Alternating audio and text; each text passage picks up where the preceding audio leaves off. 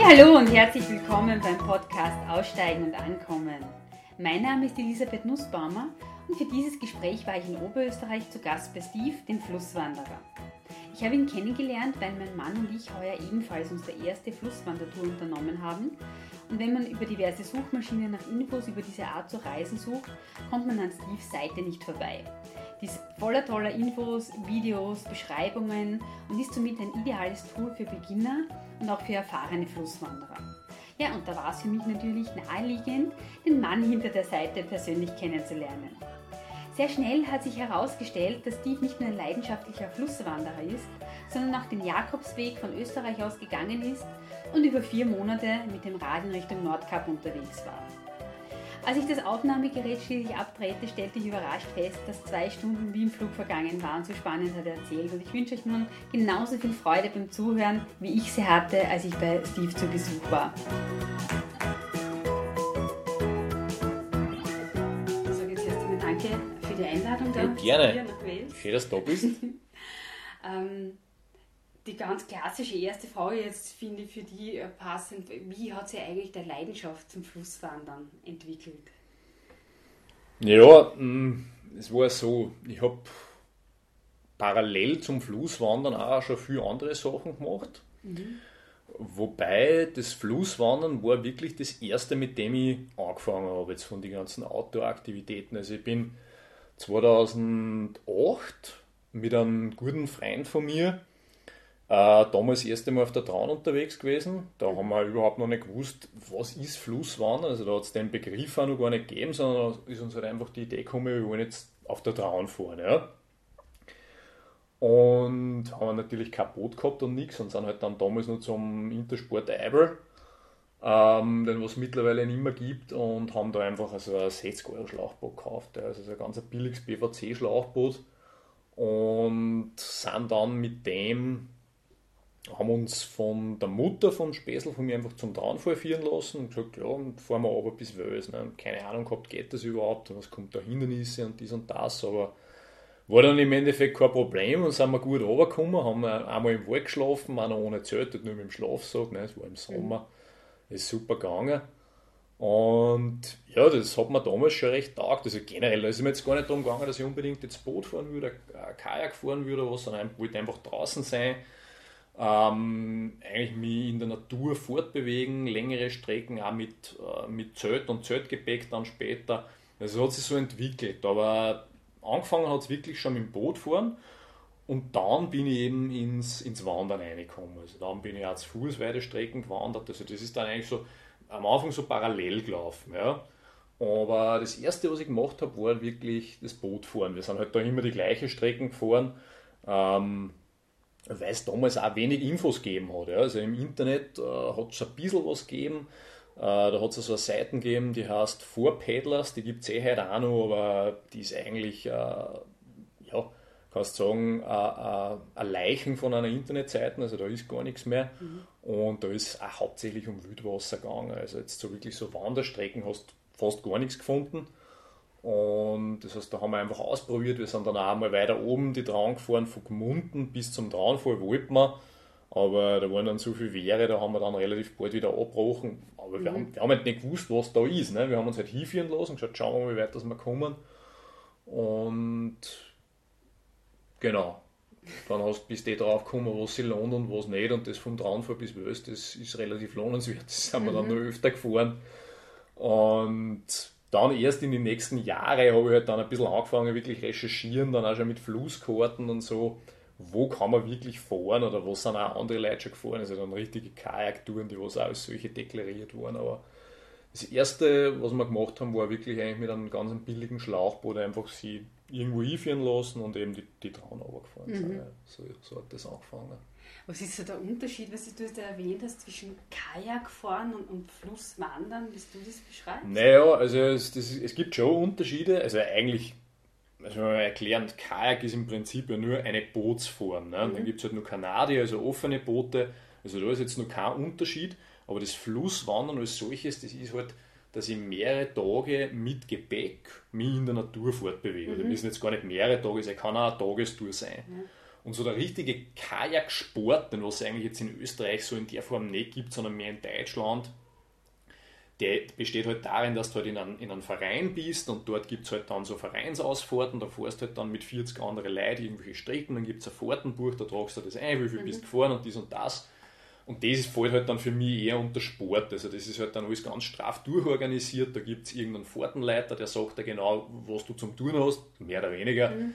Es ist schon relativ militärisch eigentlich organisiert und es gibt da genaue Vorstellungen, was für Technik und wie alles gemacht werden muss. Und das ist halt was, mit dem kann ich gar nichts anfangen. Das ist jetzt auch in Österreich nicht so verbreitet, weil da gibt es zwar Vereine, aber die fahren hauptsächlich Wildwasser. Im Wildwasser macht der Verein auch einen Sinn, weil da brauche ich einfach durch das, dass irgendwelche Bäche mit einem extremen Gefälle vor, auch die, ähm, die Logistik, dass ich da hinkomme. Ich bin im Verein, dann habe ich da, haben die einen Bus oder was, dann mhm. fahre ich da hin. Ja. Also es geht auch gar nicht anders. Also das Flusswandern, das ist für mich kein Sport, ja, sondern wirklich, ähm, ja, schon fast eigentlich eine Lebensphilosophie, dass ich sage, ich, ich, ich fahre an einen Fluss und ich bin da dann unterwegs, alleine oder auch zu zweit, zu dritt, so mit mehreren Leuten ähm, aber einfach, dass ich mich in der Natur fortbewege und den Fluss äh, genieße und zelebriere und nicht, dass ich da jetzt irgendeinen, ja, irgendeinen Sport betreibe, dass ich sage, ja, heute bin ich wieder 50, 60, 70 Kilometer oder was, dies und das. Also das alles so in, in Zahlen zu fassen und dem allem irgendwie so eine Technik aufzustülpen oder einen Rahmen, in dem das stattfinden muss, das ist halt das, mit dem kann ich halt relativ wenig anfangen. Mhm. Und das unterscheidet jetzt für mich das Flusswandern äh, vom, vom generellen Kanusport, ja, der was jetzt so definiert ist, dass da quasi einen Verein gibt, in dem ich das mhm. mache, etc. etc. Okay. Genau. Hast du das Wort eigentlich geprägt, Flusswandern? Nein, das hat es vorher auch schon ja. gegeben. Das hat es vorher auch schon gegeben, aber es war lustig, weil am Anfang, wie ich die ersten Touren gemacht habe, da haben wir dann auch Videos eingestellt und halt so Blogbeiträge, also einen ganz einen alten Blog gehabt, den es mittlerweile nicht mehr gibt. Ähm, und da habe ich gar nicht gewusst, wie ich das nennen soll. Am Anfang haben wir es genannt Bootstouren. Ja. Mhm ja, Bootstouren, ein Boot ist jetzt kein Paddleboot in dem Sinne, sondern kann alles sein. Ne? Kann mhm. jetzt im Endeffekt ein Hausboot sein, kann ein Motorboot sein, auch, ja. Aber unter dem ist halt am Anfang gelaufen und ich weiß gar nicht, wie ich dann eigentlich auf Flusswandern gekommen bin. Aber in Deutschland ist das ein Begriff, den es schon relativ lang mhm. gibt. Also da kann sich heute unter Flusswandern eigentlich jeder was vorstellen. Ja. Also bei, bei uns in Österreich ist das auch in den letzten Jahren erst wirklich ein Thema geworden, dass mhm. man wirklich einen Fluss auf, auf mehrere Tage sogar mit Gepäck befahrt. Mhm. Also, das hat es früher auch schon gegeben, aber es waren wirklich nur ein paar Freaks, die was das gemacht haben. Und wenn du das jetzt irgendwann erzählt hast, dass du da jetzt mit einem Boot mehrere Tage irgendeinen Fluss unterwegs gewesen bist und da zötelt hast, da hat sich keiner irgendwie was vorstellen können. Mhm. Also da haben die die Leute angeschaut, wie, wenn du sagst, du machst Radtouren, mehrtägige, das, das kennt ja jeder. Gell? Ja. Aber dass du jetzt wirklich sagst, ähm, du bist mit dem Boot unterwegs, ja, Ausbrot und mhm. ja, dann zählt und wie, du musst ja außer dann kommt ja ein Kraftwerk und ja, das, das kennt halt keiner, mhm. gell, weil die, die Flüsse, ich meine, du hast das, jede Stadt liegt an irgendeinem Fluss, ne, du hast den ständig vor der, vor der Nase, aber keiner fragt sich, wie schaut es jetzt, ich sage jetzt einmal da 20 Kilometer weiter oben auf dem Fluss aus oder weiter mhm. unten. Ne? Also der rennt ja irgendwo hin, kommt irgendwo her. Ne? Und das ist an so eigentlich jetzt, wenn man sich nicht mit dem, mit der Materie befasst, eigentlich nicht bewusst, ja, ähm, wie, wie komplex so ein Fluss eigentlich ist. Ne? Mhm. Und du musst dich ja wirklich damit auseinandersetzen in irgendeiner Art und Weise, dass du da mal drüber nachdenkst. Ja? Sonst denkst du, ja, so wie es bei uns in Wels, die Traun ist halt gestaut, ist reguliert, fließt nur geradeaus, eh keine mhm. Strömung, ne, weil aufgestaut. Und die Leute gehen am Sonntag hin spazieren und denken sich, mei, ist das schön, ein schöner Fluss und die Enten und dies mhm. und das. Und eigentlich ist äh, ja nur mehr ein Überbleibsel, weil wenn du weißt, wie der Fluss, ich sage jetzt mal vor 300 Jahre ausgeschaut hat, ne, wo er 2 Kilometer breit und überall nur 50 cm tief und hat sich aufgefächert in unzählige Arme und so. Das kann heute keiner mehr ahnen, wie großartig das, das alles einmal war. Ja. Mhm. Also da ist einfach auch viel verloren gegangen. Ja. Aber ja. Das, das, da kommst du halt auch erst drauf, wenn du dich wirklich einmal mit dem Thema auseinandersetzt. Ja. Sonst mhm. denkst du, Fluss ist ein Fluss. Ja. Du hast es gesagt, mit dem äh, Schlauchboot hat es eigentlich begonnen, mit den Outdoor-Aktivitäten. Genau. Ähm, wie hast du oder wie hat sich diese ja, würde ich fast schon sagen, Liebe, Leidenschaft äh, zu, zur Natur entwickelt oder zu solchen Aktivitäten? Ja, es ist ganz spannend, weil ich habe jetzt, sage ich mal, als Jugendlicher, also angefangen hat das eigentlich so erst mit, mit 17, ja, dass ich wirklich äh, ausgegangen bin und dann die längeren Touren gemacht habe. vorher bin ich eigentlich relativ viel daheim gesessen, also ich sage jetzt einmal von ja, eigentlich schon von, von Kindheit an. Ich bin zwar schon mit den mit die Eltern früher beim Berg gegangen oder wandern oder so, aber meine Eltern haben jetzt so zum Kanusport überhaupt keinen mhm. Zugang. Also meine Mutter, die ist aus dem Mühlviertel von einem Bauernhof, die kann nicht einmal gescheit schwimmen. Mhm. Also die kann da gar nichts anfangen damit. Jetzt, also ich würde jetzt selber in einem Boot sitzen, finde das natürlich super und das, was ich alles mache, aber hat jetzt selber, also bei, bei vielen ist ja so, da waren die Eltern schon im Kanuverein und sagen dann die Kinder mhm. führen die dazu oder was. Also das überhaupt nicht, sondern ich bin eigentlich zufällig drauf gekommen. Ich habe gedacht, ob das Kind Glas sein. Und das mit der Natur, das hat sich halt so entwickelt, weil, sage jetzt einmal so von, ja, ähm, bis, bis zum Ende, äh, bis ich eigentlich aus der Schule rausgekommen bin, da bin ich eigentlich nur daheim gesessen den ganzen Tag und habe Playstation gespielt oder Xbox oder was. Also ich habe solche Phasen gehabt, dass ich war jetzt nicht immer so der große Naturbursch, mhm. der was den ganzen Tag nur draußen gesessen ist, sondern es hat sich halt dann irgendwann parallel entwickelt, dass ich halt gerne rausgegangen bin, ähm, eben dann auch mit dem Wandern, also ich bin früher auch viel gewandert, wirklich einmal, dass ich, wenn ich frei gehabt habe, einfach einmal an, weiß ich nicht, 20, 30 Kilometer gegangen bin, da an der Down entlang, ähm, Musik gehört habe und dann halt am Abend, dann bin ich zum Beispiel von Wels nach Lambach oder nach Linz gegangen und dann einfach mit dem Zug wieder zurückgefahren. Ja. Also so hat das eigentlich angefangen. Mhm. Ja, und immer schon ein bisschen fotografieren da und so und ein bisschen dokumentieren und einfach geschaut, wie schaut es da aus. Ne? Ja, das war ja nicht so, dass man da jetzt sagt, ah, da muss man jetzt schauen, kann man da gehen und dies und das. Und man ist halt einmal gegangen. Ja. Mhm. Und dann war ein Weg und dann bist du nachgegangen und dann ist der Weg halt irgendwie kleiner geworden und dann hast du geschaut, wo geht der hin, dann war er gar. Ne? Dann bist du halt durch den Wald weitergekischt, dann ist irgendwann ein Bach gekommen, dann, ja gut, dann gehst du halt durch. Ne? Und irgendwann hast du halt alles kennt. Ne? Du hast schon gewusst, okay, jetzt kommt der Bach und wie schaut es da aus. Und heute ist halt so, das klingt jetzt so, wenn das jetzt schon 50 Jahre her war, aber es ist im Endeffekt erst vielleicht 10 Jahre her. Aber heute natürlich hast du am Handy Google Maps, machst mhm. auf ne? und du siehst gleich, wie, wo bist du oder wie schaut es da aus. Und ja, das hat aber erst so 2007 angefangen, dass das wirklich so gibt, gell? weil vorher mhm. mit den alten Handys hast du das alles nicht gehabt. Gell? Da hast du telefonieren können und es hat schon Internet gegeben, aber das war jetzt so, so schlecht zum Verwenden, dass es eigentlich nicht, nicht interessant war. Also da, ja, bist wirklich nur gegangen und hast dann einmal geschaut, mhm. was passiert. Also zumindest habe ich so. Ja. Warst du da schon oft alleinig unterwegs? Mhm. Ja, viel. Also ich bin viel alleine unterwegs gewesen. Jetzt nicht unbedingt, weil ich gesagt habe, ich möchte unbedingt alleine sein. Auch natürlich, ist super, wenn du mal deine Ruhe hast da. Aber ich habe halt auch keinen gehabt, der irgendwie gern mitgegangen war. Also Ab und zu ist eben der, der, der Andi, der Späßel, mit dem ich früher die, ähm, die ersten Bootstouren gemacht habe, mitgegangen. Ja, dem, dem ist es halt dann auch jetzt viel. Also an so weit wandern, an so, sag jetzt einmal, 30 Kilometer, war dann schon wirklich hardcore. Also da ist er dann auch ausgestiegen und gesagt, nein, also, das interessiert mich jetzt eigentlich nicht mehr mit den langen Wanderungen und so mal kurz, wenn es ist, ja, aber das länger dann nicht mhm. mehr. Ja, und deswegen bin ich halt dann alleine gegangen, ne, weil sonst Mhm. Wo ich keiner mitgehen. Ja. ähm, ich habe äh, gesehen in anderen Videos, oder du erwähnst öfters, du warst am Nordkap, ich glaube vier Monate. Mhm. Ähm, genau, das war erst viel später dann, mhm. ja, aber da war ich auch, ja. Ja, erzähl mal davon. ähm, ja, die Nordkap-Tour.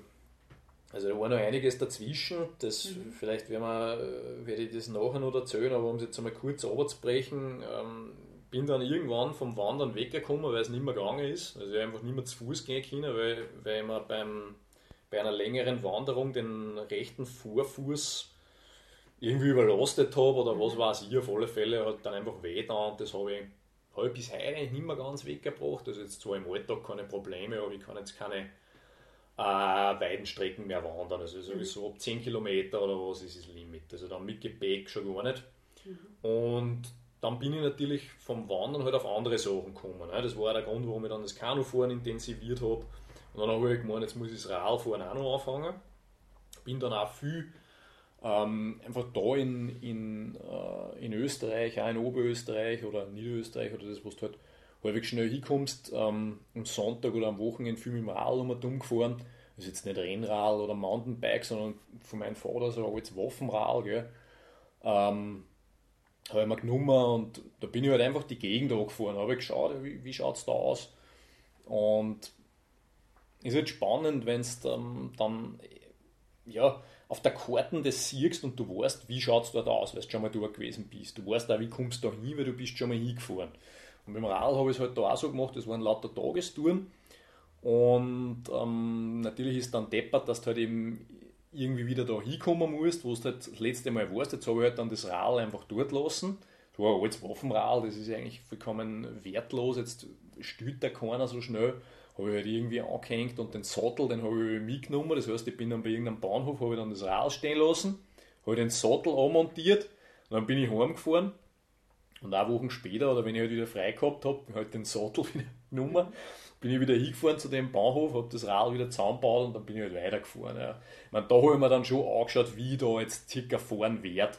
Wenn du jetzt da auf der Bundesstraße oder was fährst, dann macht dir das auch keinen Spaß. Ja. Mhm. Also ich habe schon immer geschaut, dass ich so ähm, irgendwelche kleinen Straßen oder was finde, wo ich da fahren kann. Ähm, also im, im, Verkehr oder was, das ist überhaupt nicht mein Fall. Ja. Und da gibt es eh diese, diese Rahlbücher, die jeder kennt, da eh von, von, äh, wie heißen die, Bike, irgendwas, diese kleinen, diese, diese rechteckigen, mir fällt jetzt nicht ein, wie so heißen, diese blauen, mhm. diese blauen Kartenbücheln. Und da gibt es auch unzählige Rahlwege und alles und du hast wirklich so ein Netzwerk im Endeffekt, wo du dann fahren kannst in ganz Österreich. Und ähm, ja, dann bin ich eigentlich so ganz Österreich oder halt das, was eben halbwegs zum Erreichen war mit dem Zug, also ein bisschen angefahren dann habe ich gedacht, ja, ist ja eigentlich auch lässig, warum dann nicht einmal eine längere Radtour machen und dann bin ich halt ans Nordkap gefahren. Ja. Mit Rad, ja. Ah, okay. Und wieder zurück. Mhm. Ja. Wieso gerade Nordkap? Was hat dich da so gereizt? Naja, das eigentlich war das war überhaupt nicht geplant, sondern ein guter Freund von mir, mit dem ich auf dem Jakobsweg unterwegs gewesen bin, Jahre vorher. Mhm. Ähm, mit dem bin ich ähm, 2012 von Wels nach äh, Spanien gegangen, wo ich mal die Verletzungen an, mein, an meinen Fuß geholt habe. Ähm, und habe dann gemeint, ja, jetzt müssen wir, müssen wir wieder was machen. Ja, also quasi Jakobsweg ist jetzt schon drei Jahre her und müssen wir wieder was machen. Ja, gut, ne, wandern eben, bei mir nicht mehr gegangen und er hat gemeint, ja, Radfahren war eigentlich auch mal lässig, ja, warum nicht irgendwie eine lange Radtour? Dann haben wir so ein bisschen geschaut und es war so, da haben wir dann beschlossen, wir fahren mit dem Rad nach Island. Ja, also Island war eigentlich das Ziel. Mhm. Ja. Und das haben wir schon beschlossen, relativ bald nach dem Jakobsweg. Ich hätte mal gesagt, so 2013. Und dann, ja, haben wir dann natürlich auch wieder was gearbeitet und das war jetzt ein bisschen im Hinterkopf, aber es war jetzt noch nichts konkret. Und 2014, Ende 2014 hat er dann gemeint, ja, ihm ist jetzt so weit, er darf jetzt ähm, die Arbeit kündigen und die Wohnung und alles und kann man losfahren. Ja. Nur ähm, hat der eine Freundin gehabt dann in der Zwischenzeit. Ne? Ich wollte natürlich auch mit. Ne? Gesagt, ja, okay, von mir aus müssen wir halt schauen, ne, wie es ist. Ne? Da wirst, fährst halt einmal weg. Ne? So, dann sind wir weggefahren. Ich mache es kurz. Ähm, wir sind gefahren von Linz übers, übers Mühlviertel nach Tschechien äh, bis nach Prag und dann von Prag weiter ähm, nach Ostdeutschland, nach Sachsen und dann auf ähm, oder oben nach Berlin und von Berlin dann nach Kopenhagen. Ja. Da gibt es ja überall Radwege. Also das, diese ganze Route, die sind wir komplett auf Radwege gefahren. Oder auf, es ist halt, ein, wie soll ich sagen, es ist ein Radweg, der was halt ausgeschildert ist oder wo es halt ein, ein Buch dazu gibt, wo beschrieben ist, wo der geht. Ähm, aber du fährst natürlich auch schon auf der Straße auch. Also du hast halt Landstraßen oder kleine also Forstwege oder so, mhm. oder in Tschechien irgendwelche Wege, die was nur mit, mit, mit Dachschindeln äh, ausgefüllt sind. Also ärgste Wege teilweise, aber ja, halt recht schön zum Fahren auch, weil eben abseits von den von die größeren Straßen. Und ja, über diese Radwege sind wir dann eben nach Kopenhagen, das haben wir so geplant gehabt. Und in Kopenhagen halt, hat dann schon die Situation gehabt, dass mir die anderen zwei halt dann schon zunehmend ein bisschen am Arsch gegangen sind. Ja. Also wie man sich vorstellen kann, da waren wir dann ich, sagen wir so einen Monat unterwegs. Mhm. Und habe gedacht, naja gut, dann nach Island, man muss ja dann wissen, man fährt dann weiter von Kopenhagen, ähm, ein Stückchen Schweden dann noch auf. Ähm, das sind dann glaube ich so 400 Kilometer oder was ist eigentlich in vier Tagen zum Fahren. Bis genau Schweden auf und dann mit der Fähre wieder um nach Dänemark, also ganz am nördlichen Zipfel von Dänemark, da ist dann so ein Fährhafen, der heißt äh, Hirtshals und von dort gehen dann so Fähren nach Island und das sind halt so große Autofähren, da fährst, weiß jetzt nicht, zwei, drei Tage sowas. Und ist auch nicht ganz günstig. Also ich glaube, da zahlst du da hin und retour so, sag jetzt mal 600 bis 800 Euro. Jetzt, wenn ich es richtig im Kopf habe. Und ich habe mir halt gedacht, na gut, wenn ich jetzt dann mit denen nach Island fahre, dann bin ich dann halt irgendwie ausgeliefert. Ne? Weil dann kann dann natürlich schon auf Island alleine auch einmal dumm fahren, aber die Frage ist, wie freut dich das? Ne? Weil ist erstens einmal nicht recht viel, gell? Du hast eigentlich jetzt an Straßen, die du wirklich fahren kannst, auch nur diese Ringstraßen, die was halt einmal um die Insel herumgeht und dann halt nur so Hochlandpisten oder irgendwelche Nebenstraßen, aber da brauchst du halt dann wirklich ein, ein gescheites Rad, mit dem du das fahren kannst. Meine, wir haben schon gescheite Radeln gehabt, also ich zumindest.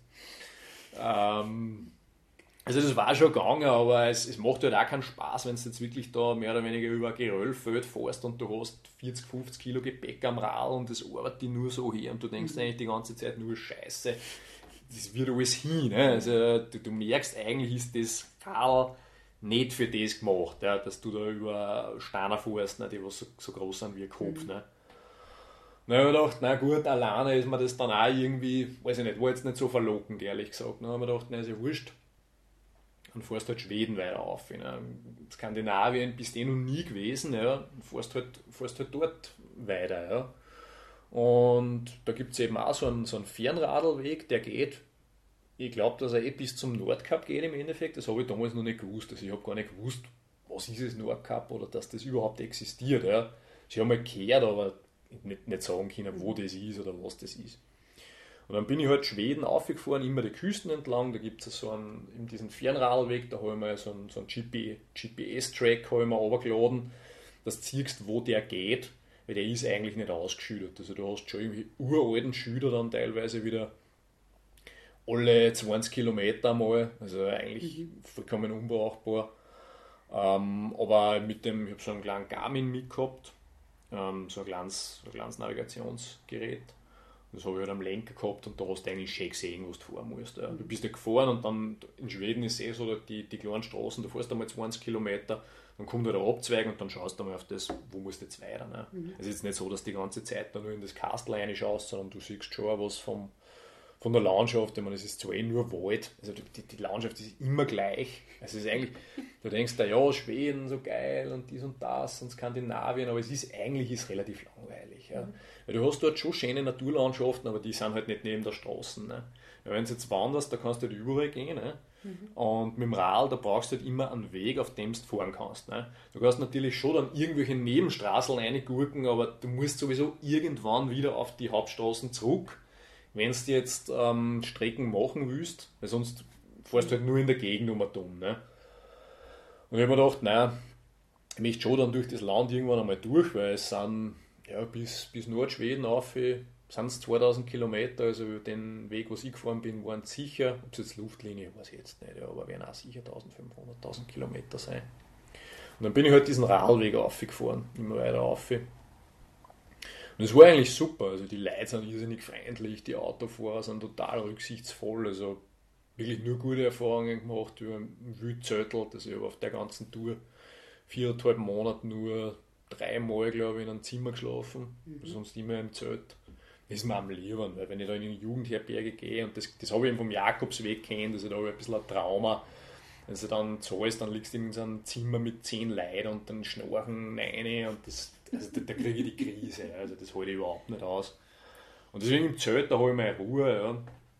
Und das, das stelle ich wirklich am liebsten irgendwo auf, wo, ja, eigentlich wirklich im Wald oder irgendwo wo halt neben dies. Also ein Campingplatz, wo dann die eine Zelt dann eins nebeneinander stehen, das ist dann für mich auch schon wieder eine Strafe.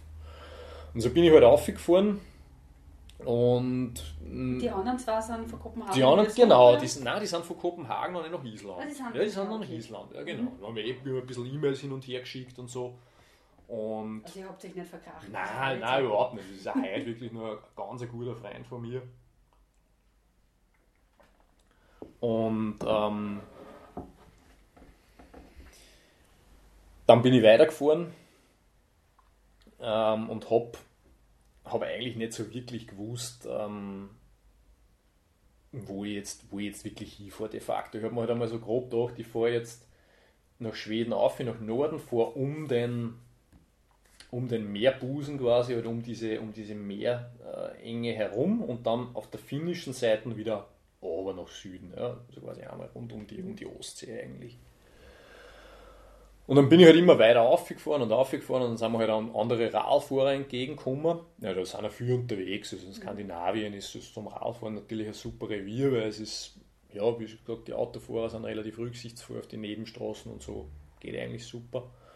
Und die haben mich natürlich auch gefragt, ja, wo fährst du denn leicht hin? Und dann sage ich, ja, jetzt einmal da auf und dann Finnland und dann wieder runter. Für mich war das schon der Wahnsinn, weil ich denke, nach Finnland. Also Finnland, das war für mich wie Afrika oder was. Ja. Also war vorher noch nie in Skandinavien und das ist nicht weit weg natürlich. Wenn du jetzt in Norddeutschland wohnst, dann bist du in Schweden sofort einmal. Ne? Da fährst du auf Urlaub hier, wenn es ist, aber noch nie dort gewesen und Finnland sowieso nicht. Und das war eigentlich für mich schon eine Sensation gewesen, dass ich sage, okay, ich bin mal in Finnland gewesen mit dem Rad.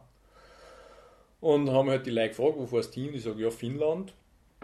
Aha, oder sagen wir mal so, sie haben mich gefragt, ah, du fährst, fährst ans Nordkap, gell? Und ich so, hm, Nordkap, na, wieso, was, was ist das? Ja, dann haben sie mir halt das erklärt, so quasi der nördlichste Punkt von Europa, also das ist so quasi ähm, oben in, in Norwegen, am nördlichsten Zipfel, da ist halt dann es ist jetzt nicht der, der nördliche Punkt, nördlichste Punkt am Festland, sondern es ist auf einer Insel, ja, aber es ist halt der nördlichste Punkt. Der nördlichste Punkt am Festland ist ein bisschen weiter östlich, da fährt aber keiner hin, weil das halt touristisch nicht so bekannt ist. Aber der, am Festland ist eigentlich der, ähm, der nördlichste Punkt Europas ist eigentlich woanders, weil das Nordkap ist eine Insel und dann kannst du sagen, okay, Insel, dann ist aber Spitzbergen ist nur nördlicher, ne? also dann kommst du ein bisschen durcheinander. Ja. Das Nordkap ist halt eine Insel, ja. also das was der nördlichste Punkt Europas jetzt, der was touristisch vermarktet wird. Mhm. Sag ich, gut, dann habe ich halt geschaut in Google Maps, wie weit ist das? Und dann sehe ich, okay, sind 600 Kilometer jetzt, wo ich jetzt bin. Also das war, war eigentlich nicht mehr viel. Ja. Es war ein bisschen mehr, sagen wir mal 700 Kilometer. Ich bin damals schon, ich weiß nicht, ich sage jetzt einmal 5000 gefahren gewesen, mhm. also dann sind jetzt 700 Kilometer, es ist bis in einer guten Woche gefahren, sage ich jetzt einmal. Ja. Und ich muss dazu sagen, ich bin jetzt nicht extrem rasant gefahren, sondern ich bin eigentlich gemütlich gefahren. Also Wie viele Kilometer pro Tag ungefähr? ungefähr, ja, zwischen 70 und 100. Mhm. Ja, also einfach unterschiedlich, weil du weißt halt nicht, wie ist die Topografie. Also in Schweden ist relativ flach, da wo ich gefahren bin, an der Küste entlang.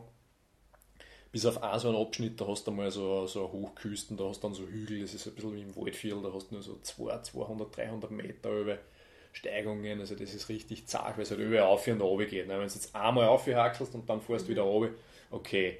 Aber das ständige Auf und runter, das ist eigentlich so das Radfahren, das, was, was du eigentlich überhaupt nicht haben willst. Oder ich zumindest, sagen wir so.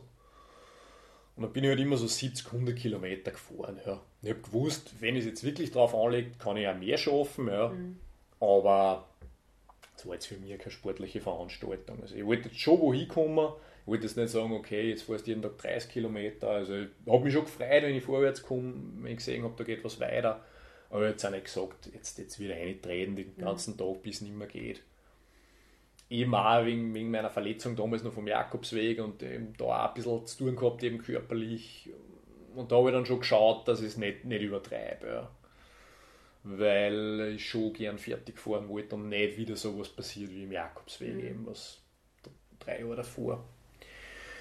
Naja, und dann waren es eben bis zum Nordkap noch so um die 700 Kilometer. Und dann ist aber dieser Radweg eigentlich vorbei gewesen, also dieser, dieser offizielle Radweg. Also es war eh Straßen, aber da ist halt dann nur noch eine Straße gegangen, die wirklich Sinn gemacht hat. Du hättest schon dann natürlich so Umwege fahren können, aber du hast halt dann wieder irgendwelche Schotterpisten und so. Und das ist halt beim Radfahren unangenehm, wenn du jetzt im Schoder fährst, es fliegt alles durch die Gegend, dann wenn es regnet, dann hast du überall riesige, riesige Latschen du fährst in eine eine, der Sound biegt da überall in der Ketten drinnen und alles. Also, du möchtest es eigentlich nicht haben. Ja. Also beim, beim Wandern ist es super, du bist froh, wenn du im Schoder gehst und nicht auf dem Asphalt, ja, weil es angenehmer zum Gehen ist, aber beim Radfahren ist es umgekehrt. Also da hast du schon am liebsten eigentlich in Asphalt. Ja, und das war halt dann so eine Straßentraufe bis Norwegen, da durch Finnland, über Rovaniemi, das ist eben die Hauptstadt von Lappland. Ähm, das ist eigentlich so die einzige Straße, die es dort gibt. Die ist jetzt da wie bei uns halt eine Bundesstraße, eine ganz normale. Also auch nur zweispurig meistens. Aber du hast halt viel, viel Verkehr, gell, weil, weil da alles über diese Straßen geht. Ne? Weil sonst nichts ist. Und du hast halt die ganzen Wohnmobile und, und, und Touristen. Und ja, es war unangenehm zum Fahren. Also ich habe ein bisschen gefürcht. Ich fürchte mich im Verkehr. Sonst nicht so schnell vor irgendwas, aber wenn die da irgendwer niederfährt, wer die übersiegt, ist halt mhm. scheiße. Ja. Ich muss dazu sagen, ich habe damals auch keine Krankenversicherung gehabt in der Zeit. Also wenn es die irgendwo niedergeführt hätten, dann war es teuer geworden auch noch. Mhm. Ne? Also das war dann auch noch dazu gekommen. Also ich habe wirklich eben eigentlich darauf geachtet, mich möglichst nicht irgendwie zu verletzen. Mhm. Ja. Wobei natürlich, wenn die irgendwie niederführt, das liegt halt nicht in deiner Hand. Ne? Wenn du sagst, okay, du passt auf, fährst langsam, schaust, dass da nichts passiert, manche Sachen hast du halt nicht in der Hand. Mhm. Gell? Aber ist nichts passiert, bin da gut aufgekommen und ähm, der letzte Abschnitt dann durch Norwegen, das waren nur so 150 Kilometer, der war dann richtig schön. Also das war sensationell schön, eben wie, wie in Österreich eigentlich ein bisschen, nur dass du jetzt Meer hast, aber halt Berge. Und in Schweden und Finnland hast du eigentlich nur Wald. Also du hast Straßen und rechts und links ist Wald. Ja. Und das, du könntest jetzt nicht sagen, bist in Schweden, bist in Finnland oder bist im Norden oder im Süden. Also Gut, ganz im Süden von Schweden, das ist nur ein bisschen so eine Agrarregion, das schaut schon nochmal anders aus. Also ob Mittelschweden und Finnland, Nordschweden, der Küsten entlang, alles komplett identisch. Also du kannst nicht sagen, was du bist. Ja. Deswegen auch wenig Fotos gemacht dort, weil was willst du fotografieren? Du hast halt dann irgendwann, wenn du weiter aufkommst, hast du dann einmal die Rentiere, also dann oben Polarkreis, die was eben so halb wild gehalten werden. Das sind quasi so so Herden, die werden halt äh, von, von die, äh, von die Sami mit so Quadbikes und so halt irgendwie ein bisschen beaufsichtigt. Man kontrolliert, ob da alles in Ordnung ist, aber es ist eigentlich auch schon Massentierhaltung, kannst du sagen. Weil diese ganzen Gebiete, die sind auch extrem überweidet, weil die natürlich auch relativ viele Rentiere halten müssen, dass es sie rechnet und dies und das. Und ähm, die fressen ja, glaube ich, ursprünglich nur diese, diese Rentierflechten und wenn sie aber dann zu viel werden, dann fressen sie halt alles Mögliche. Ne? Und ähm, ja, also es hat jetzt mit dem, mit diesem eigentlich indigenen Aspekt da nicht mehr wirklich viel zu tun, ne? sondern es ist eigentlich schon ja, kommerzialisiert, kannst du sagen, kannst da überall kaufen, diese Rentierschlüsselanhänger und die Felle und das Ganze.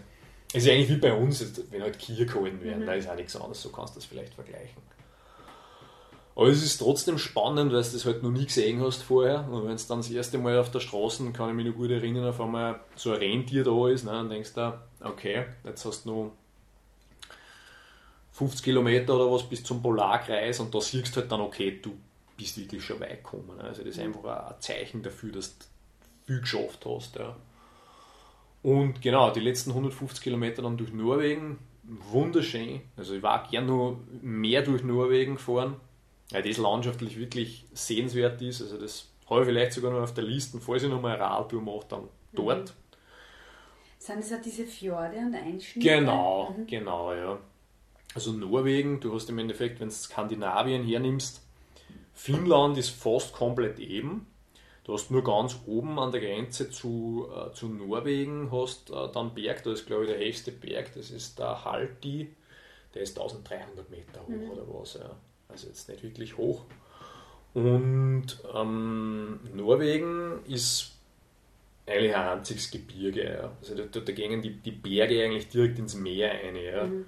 Und das ist eben das Spannende, weil die Berge sind jetzt auch nicht immer unbedingt hoch, die sind teilweise nur ein paar hundert Meter hoch, aber weil du halt immer von Meereshöhe ausgehst, jetzt an der Küste, ist ja trotzdem imposant, weil mhm. 500 Meter ist auch schon hoch. Ja. Jetzt bei uns natürlich, wenn du sagst, okay, das ist 500 Meter, ist nichts Besonderes, aber du bist halt dann schon auf 300, 400 Meter, gell? aber dort ist halt einfach was anderes. Und ähm, genau, da hast du halt dann diese Einschnitte quasi, wo, ähm, wo eben diese Fjorde eingängen, das sind quasi so Meerengen, die was zwischen die, zwischen die Berge eingängen. Und da geht er meistens die Straßen entlang. Die Straßen ist oft eigentlich am, am Ufer entlang gebaut, weil halt dort äh, schaust halt, wo hast irgendwie ein Niveau, wo du halt dann da ein bisschen was weggesprengst oder was. Also die Norweger sind da irgendwelche äh, Straßenbaumeister und Tunnelbaumeister. Also die haben da echt sensationelle Sachen gebaut. Äh, wenn du jetzt ans Nordkap fährst, dann durch das, dass es auf einer Insel liegt, fährst du dann auch auf diese Insel über einen Tunnel. Also da haben sie einen sieben Kilometer langen Tunnel unter dem Meer durchgraben, der was 200 Meter unter der Meeresoberfläche geht. Da bin ich auch durchgefahren mit dem Rad. Ja. Hätte ich fragen. Ja, war aber nicht so lustig. Also, ich, ich habe ein bisschen Angst gehabt davor, muss ich auch sagen, weil du weißt halt nicht, wie es ist mit dem Verkehr, aber ich bin halt dann davor gestanden und halt also ein bisschen in die Internetfuhren auch gelesen, weil es sind eh schon 100.000 Radfahrer durchgefahren. Es mhm. ist nicht so, dass du jetzt der Erste bist, der da durchfährt, aber du lest halt Ja, fahren irgendwo am Abend oder wann durch, weil dann ist wenig Verkehr. Ne? Und dann ist es eigentlich unproblematisch. Und ich bin halt dann da gestanden und es war eigentlich nichts los. Und ich habe mir gedacht, ja, fährst halt durch. Mhm. Und es war eigentlich auch unproblematisch. Also, wie, also es ist ja so, du fährst eine und dann der erste Kilometer geht bergab, diese 200 Meter, und dann fährst 6 Kilometer eben und auf dem letzten Kilometer geht es dann wieder bergauf. Ja. Mhm. Und da ist mir dann schon ein Auto, da ist mir dann ein Auto entgegengekommen und ein zweites Auto hat, war dahinter und hat das erste Auto überholt. Und ich habe aber das Glück gehabt, ähm, dass äh, ich erstens eh nur Schrittgeschwindigkeit gefahren bin, weil es bergauf war, relativ mhm. steil. Und da war so ein ganz schmaler Gehweg neben, äh, neben der Straße, der was so ein bisschen erhöht war, also wie so ein Gehsteig eigentlich. Und dann bin ich halt dann stehen geblieben, habe halt das Rad raufgekommen und die sind vorbei und dann bin ich wieder weitergefahren. Mhm. Also, war, jetzt, war jetzt nicht überdramatisch, aber du musst halt aufpassen, weil niedergeführt bist gleich einmal. Ja. Mhm. Und du musst immer viel für die anderen mitdenken. Also du brauchst dich nicht darauf verlassen, oh ja, hast die Warnwesten und Licht und das werden die schon sehen. Ja, mhm. wenn nicht, dann ist es halt scheiße. Ne? Ja. Also du musst wirklich aufpassen, ne? immer. Und wie war dann die Ankunft am Nordkap? Ja, es war schon cool. Weil es natürlich der Reise irgendwo so was wie, wie ein Ziel gegeben hat. Ja. Ich habe dann eigentlich kein Ziel mehr gehabt, ich bin dann eigentlich wirklich nur drauf losgefahren und habe mir halt auch immer so, so Zwischenziele gesetzt. Also sagst okay, jetzt fährst du durch Schweden, jetzt schaust du mal, dass du in die Stadt kommst, das sind 500 Kilometer. Das sind immer so Ziele, wo du sagst, das kannst du relativ sicher erreichen. Ja. Mhm. Weil dann hast du jetzt auch mal so einen Stress, dass du jetzt sagst, okay, du legst jetzt schon fest, du musst jetzt da hin in 9000 Kilometer. Ne? Und, sondern du sagst, du fährst einmal 500 Kilometer und dann hast, also da hast du die Gewissheit, dass du das relativ sicher schaffst, wenn jetzt nichts passiert. Und dann überlegst, was ist jetzt das nächste Ziel. Ja? Und so war dann im Endeffekt das Nordkap auch kein Problem, weil wie ich mir das zum Ziel gesetzt habe, war ja schon 600 Kilometer davor. Ne? Mhm. Wenn ich jetzt so von daheim gesagt hätte, ich muss jetzt da hin, hätte ich es vielleicht auch geschafft. Ja? Aber war was anderes gewesen. Ja? Mhm. Und ähm, deswegen war schon was Besonderes, wie ich dann dort war. Und das ist halt dort ist ein bisschen touristisch, da sind natürlich unzählige Leute und es gibt da. Äh, ähm, so eine, so eine Nordkap-Halle quasi, wo du dann unten, das ist ein kleines Kino drinnen, da kannst du dann so einen Film anschauen, halt über das Nordkap, der wunderschön gemacht ist. Also, ich habe mir zehnmal angeschaut, der dauert da nur zehn Minuten oder mhm. was, das ist ein Trailer. Wunderschön, wo du halt quasi das Nordkap siehst in alle Jahreszeiten, zu alle Jahreszeiten. Und es sind viele Radfahrer dort und auch mit Wohnmobilien und so, aber alles total entspannt. Also gibt es auch so, so, ähm, so Wiesen, wo dann die ganzen Radfahrer zöteln und so. Also war wirklich coole Atmosphäre. Gibt es auch so ein kleines ähm, Café, wo ich dann einen Cappuccino für, weiß ich nicht, in Norwegen 8 Euro oder was umgerechnet dann konsumiert habe, aber es war super. Also war der beste Cappuccino seit langem mehr.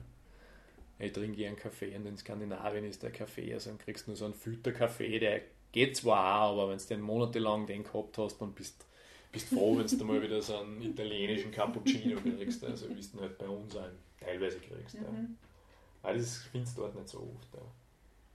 Und dann bist du äh, wie geplant auf der anderen Seite wieder runtergefahren? Ja, also es war dann so, ich bin dann vom Nordkap ähm, zurück zur Küste, also diese 600 Kilometer mhm. über diese depperte Straßen, diese vielbefahrene bin ich dann mit dem Bus zurückgefahren. Mhm. da, gibt's, da habe ich mich auch vorher schon informiert, weil ich gesagt habe, wenn ich da keine Möglichkeit habe, wieder wieder zurückzukommen, hätte ich mir überlegt, ob ich überhaupt hinfahre.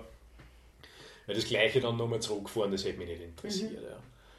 Also das hätte ich nicht gemacht. Ja. Und dann habe ich gesehen, okay, da gibt es so eine Buslinie, diese Lappland Lines oder wie die heißen. Und da kannst du Radl im Bus mitnehmen und da habe ich gesagt, okay, das hat dann einen Sinn, dann fahre ich da auf und dann mit dem Bus wieder runter ähm, wieder zurück zur Küsten, also quasi wenn ich, wenn ich vorher so entlang gefahren bin, den Abstecher zum Nordkap, dann den Weg mit dem Bus wieder zurück und dann dort, wo ich an der Küste aufgehört habe, wieder weiter. Ja. Also das war dann für mich stimmig und das war dann eben in Finnland wieder zurück an der Küste und dann bin ich eben über Finnland wieder runtergefahren bis Helsinki, das waren so 700 Kilometer und von Helsinki dann mit der Fähre wieder zurück nach Deutschland, also nach Travemünde, fährst da so anderthalb Tage. Es war cool. Da habe ich auch so einen, einen, einen Finnen kennengelernt, der hat irgendwie in München gewohnt. Ähm, der hat auch super Deutsch können mit, mit bayerischem äh, Akzent, äh, Dialekt. Und ja, haben wir so ein bisschen tratscht und dann hat er gemeint, ja Steve, jetzt müssen wir in die Sauna gehen. So, wieso Sauna, dies und das, war ich noch nie. was, nein, da müssen wir gehen. Ne? Und war da auf dem Schiff, das war so, so eine Fähre, ne? und mhm. ganz billig, also die, die, der Platz, den was ich da gehabt habe, du kannst natürlich Kabinen bis, weiß ich nicht, wo du zahlst, die dumm und dämlich, ne? aber es gibt da die Möglichkeit, da hast du so einen Raum, das schaut aus wie, wie, wie so in einem Kino, wo lauter so Sesseln sind und dann kannst du so einen Sessel kaufen und dann ist halt das dein Sitz. Ne? Du musst natürlich dort nicht sitzen bleiben, sondern du kannst am Schiff herumrennen, wie du willst, aber du buchst quasi einen Sitzplatz. Ne? Und ja, dann haben wir sich halt dort auf den Boden gelegt und dort geschlafen, da haben wir so einen Teppichboden. Und ja, so war das auch erschwinglich, weil dann hat das gekostet, sag ich jetzt einmal so 150 bis 200 Euro, aber mit Kabine natürlich, da ist dumm und deppert zahlt und für was, ne? Dann zahlst 150 Euro mehr für das, dass du, dann kannst du in einem Bett schlafen, vielleicht ist da auch ungemütlich, also das, das war mir einfach nicht wert. Da hat ich gemeint, ah Steve, jetzt müssen wir da in die Sauna. Und dann war ich halt da das erste Mal in meinem Leben in einer Sauna da mhm. auf dieser finnischen Fähre, aber es war, war, war ein geiles Erlebnis. Ja. Also werde, werde ich auch nie vergessen. Mhm. Wie unterscheidet sich eine finnische Sauna von. Ich kann das nicht also sagen, weil ich war noch nie in einer bei uns, aber der Finne hat erzählt, eben bei uns ist es ja so, du kommst in irgendeine Therme oder was mhm. und da gibt es eine Sauna und dann gibt es da genaue äh, Abfolge, wie das funktionieren muss. Da gibt es dann quasi teilweise, wenn der macht die Aufgüsse, also da darfst du nur eine sitzen und die unauffällig verhalten und dann kommt da einer mit irgendeinem so Bottich und lädt halt dann den Aufguss drüber mit irgendwelchen ätherischen Öle oder was, was dann in die Augen brennt wie deppert. Also ich war in Finnland undenkbar. Und in Finnland, da gibt es quasi, äh, in der finnischen Sauna gibt es nur eine Regel, es gibt keine Regeln. Ja, also jeder kann jederzeit aufgießen, mhm. wenn es einem einfällt. Und er hat gesagt, nein, Deutschland, das ist unbockbar, also was die da aufführen, das, ist, das interessiert mhm. ja keinen. Also er baut sich jetzt dann selber eine Sauna, also öffentlich in Deutschland, das tut er sich nicht mehr an. Das habe ich cool gefunden. Ja. Du hast äh, jetzt eben viereinhalb Monate braucht, warst nur zweimal in einer Pension. Das ist jetzt für. Ja, dreimal. Also es war so, einmal war ich in der, in der Jugendherberge am, am, am, am Nord, also kurz vor dem Nordkap, weil da hat es geschifft Ende nie. Und da wollte ich auch das ganze äh, Handy-Zeugs und so wieder aufladen, also auch wegen Strom. Und da bin ich aber eh gleich eingefahren, weil da habe ich halt 50 Euro umgerechnet. Und es war auch so ein Stockbettzimmer mit zehn Stockbetten, aber es war außer mir nur eine Person da drinnen, mhm. so ein Tourist aus Taiwan oder irgendwo, aber der Hund hat geschnarcht, das war, das war unpackbar. Bin dann, bin dann raus, ja, also so um, um 12 Uhr in der Nacht, und ich liege jetzt da und ärgerte mich die ganze Nacht. Äh, dann bin ich da in so einem Raum, da ist, das war ein Raum, da bist du eingegangen und der Raum, sage ich jetzt einmal, war vier Meter tief, also nur so ein Gang und am Ende ist eine Waschmaschine gestanden. Mhm. Und dann bin ich eingegangen war die Waschmaschine, dann habe ich mich da vor die Waschmaschine gelegt und die Tür zugesperrt. Ja. da habe ich geschlafen, das war wunderbar. ja, war das Geld doch gut investiert. Ja. Und dann habe ich nur mal wo übernachtet in, in Oulu, das ist ein bisschen eine größere Stadt in Finnland. Da habe ich mal Couchsurfen da. Ja. Mhm. Das war reiner Zufall, das hat gut funktioniert, weil oft so schreibst du Couchsurfing-Hosts an und kriegst keine Antwort oder halt viel zu spät.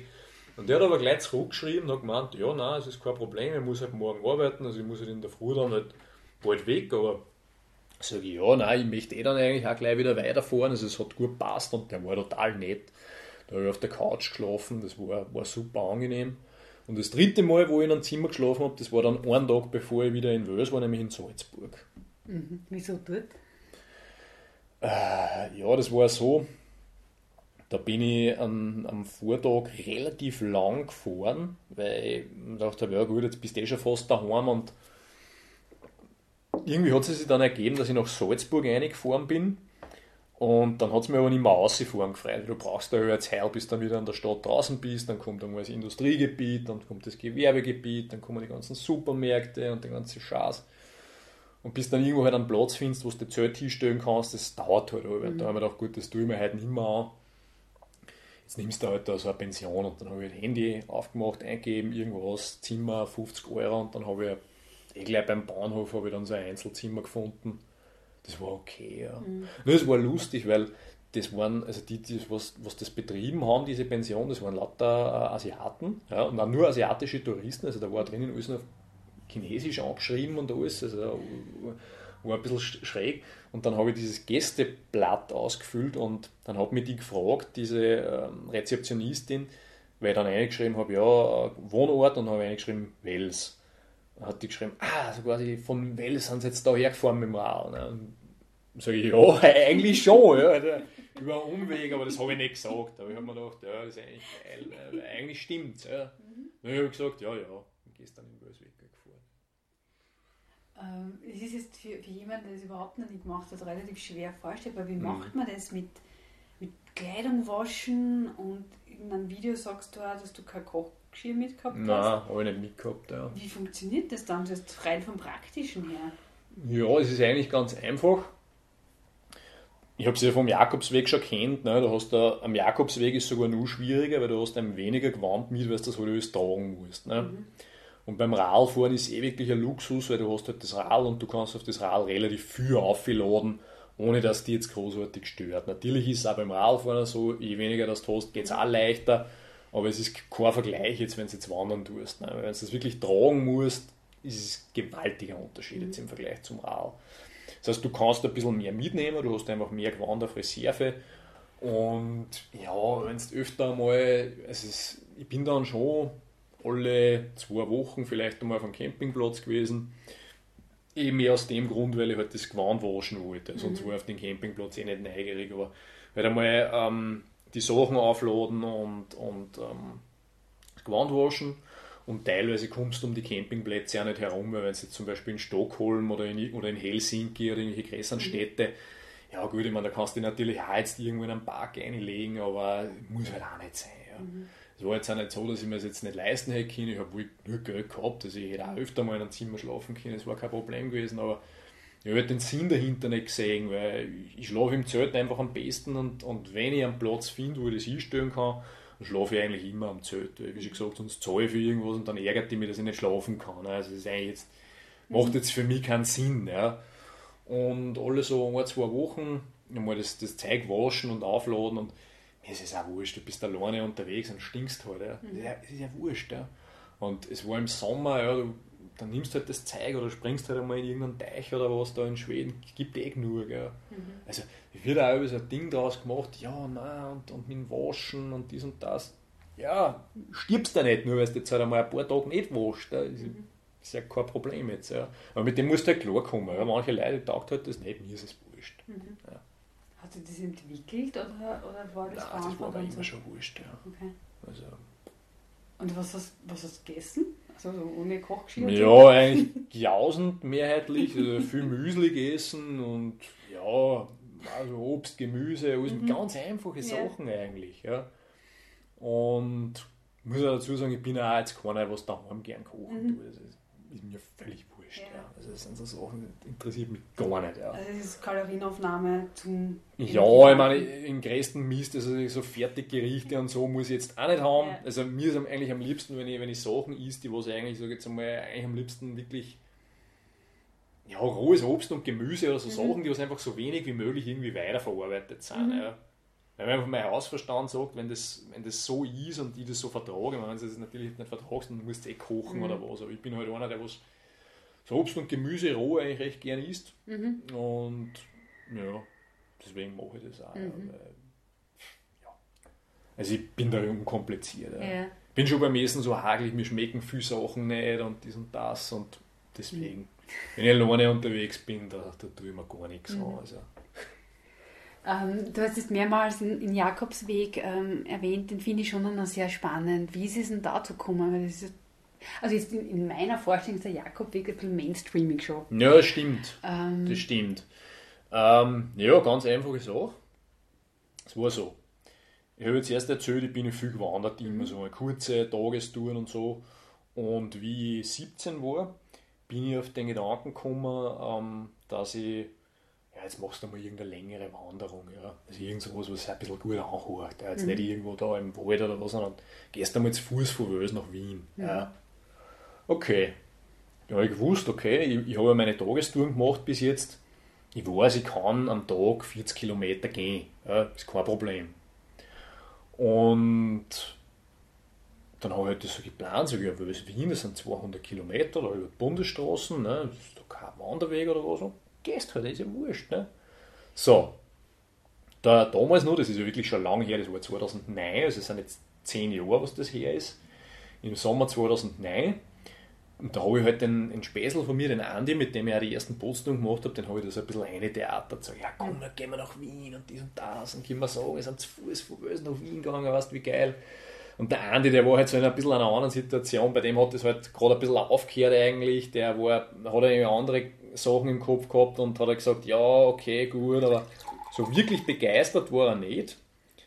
Und er hat gesagt, nein, er ist dabei. Gut, dann sind wir dann sind wir losgegangen im Sommer 2009 und im Endeffekt, wir waren am ersten Tag sind wir gegangen von Wels bis Linz oder bis Öbelsberg, da haben seine Verwandten irgend so, so, so Gartenhitten gehabt, so einen Schrebergarten, da haben wir über Nacht und dann am nächsten Tag dann sind wir von Linz so noch Richtung Enns gegangen und dann ist die Stimmung schon ziemlich im Keller gewesen.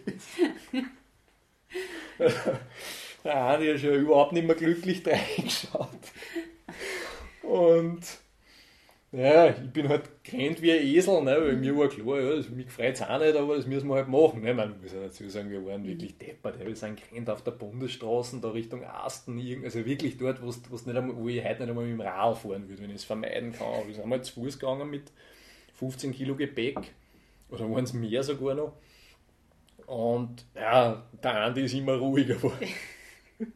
Und irgendwann in, in Enns haben wir sich halt dann einmal niedergesetzt auf irgendeiner Bank und hat der Andi gesagt, na du, die, bei aller Liebe, das ist der Wahnsinn, was wir da machen. Das, das geht nicht, das, das, schaffen wir nie und dies und das. Und ja, sicher schaffen wir das, wieso nicht? Man muss auch dazu sagen, ich habe halt da, ja, was heißt hier trainiert, aber ich habe halt vorher, bin schon so viel gegangen, dass ich wirklich probiert habe, was geht. Ne? Und ich habe mhm. gewusst, es geht. Ich, ich, kann das körperlich schaffen, das ist kein Problem. Mhm. Ja. Aber der Andi war halt fertig mit, mit der Welt. Ne? Und dann hat er gesagt, nein, er, er packt das nicht, er fährt jetzt heim. Mhm. Und ich sage, ja, okay. Und na, sagt er, ja, und was ist? Fährst jetzt nicht mit? Sag ich, nein, ich, ich fahre da jetzt, ich, ich gehe da jetzt hin, ne? weil ich das schon überall erzählt. Ne? Also ich habe schon ein halbes Jahr vorher jedem erzählt, ja, wir gehen nach Wien und dann sagst du, ja, nein, am zweiten Tag, da hat uns dann haben vier Wetter und sind wir heimgefahren. Ja. Also das war undenkbar gewesen. Sag ich, ja, fahr heim natürlich schon ein bisschen angefressen gewesen, aber gut, heute natürlich und hätte ich mir es denken können, weil wenn es die Leute in irgendwas theaterst, dann ist meistens so, dass nichts Gescheites rauskommt, aber gut, mit 17 oder wie alt dass ich damals war, natürlich hast du solche Sachen noch nicht, ne? sondern mhm. da probierst du halt einfach einmal. Und ähm, dann ist der heimgefahren, dann habe ich natürlich auch nicht mehr gewusst, was tue ich jetzt, jetzt bist du alleine. Und wir haben, also ich habe schon Zelt und, und äh, Plätze im Zelt haben wir noch gar keins gehabt, nur einen Schlafsack und Isomatten mitgehabt. Ne? Ja, dann so alleine dann da irgendwo im Vödel oder im Wald schlafen, das war mir auch nicht wirklich geheuer, muss ich sagen. Also da habe ich auch einen Respekt davor gehabt. Und dann ich, bin ich an dem Tag noch bis nach St. Valentin gegangen, in den Ort rein, oder in die Stadt, gleich gegenüber vom Bahnhof, Hotel zur Post bin ich rein. 60 Euro, glaube ich, für irgendein Einzelzimmer. Und da habe ich halt einmal wieder neu organisiert. Ne? Dann habe ich einmal daheim angerufen.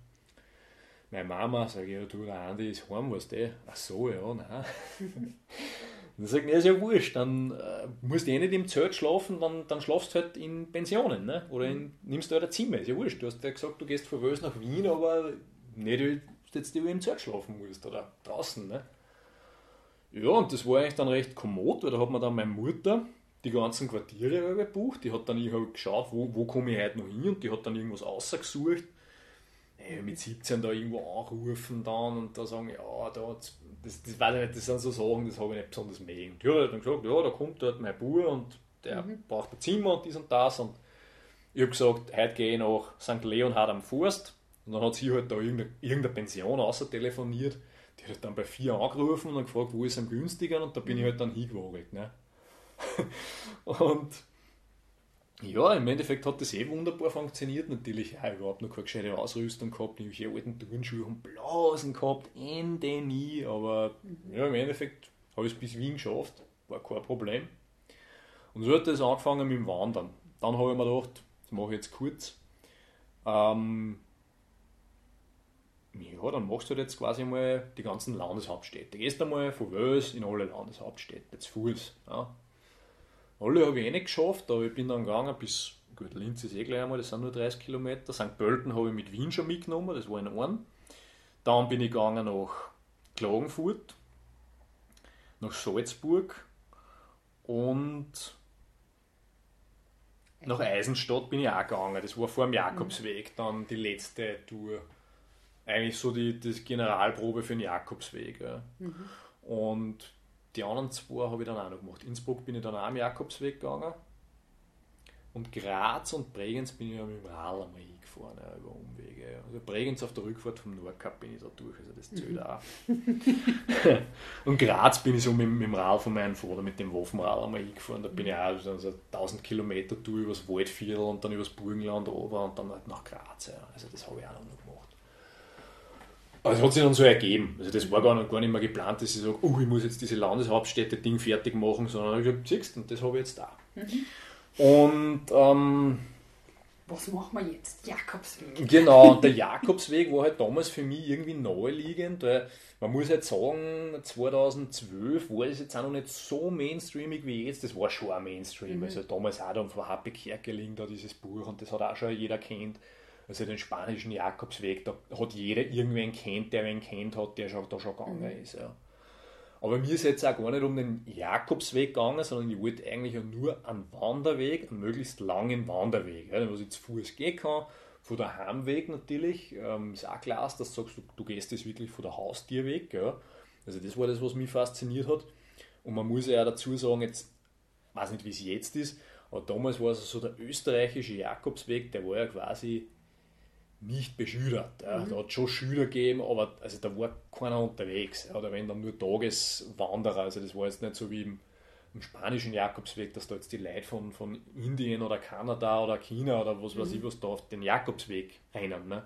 Sondern du bist alleine unterwegs gewesen im Normalfall. Also es war was Besonderes, wenn du irgendwen getroffen hast. Genau, der Jakobsweg war eben deswegen naheliegend, als ich gesagt habe, ähm, der ähm, nach diesen ganzen anderen Touren, das habe ich alles im Urlaub gemacht. Ne? Und dann habe ich, hab ich meine Lehre fertig gemacht. Was hast du ähm, gelernt? Ich habe gelernt, ähm, ja, eigentlich bin ich Telekommunikationskaufmann. Also ich bin eigentlich ist es ein Einzelhandelskaufmann.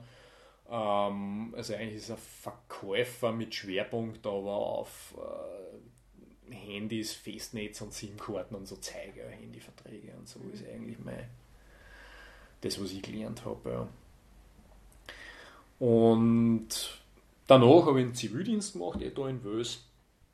Und dann habe ich mir gedacht, ja, jetzt gehst jetzt gehst du den Jakobsweg, weil das ist naheliegend. Jetzt hast du nicht Zeit, ne? schaust mal, was passiert. Gehst den Jakobsweg.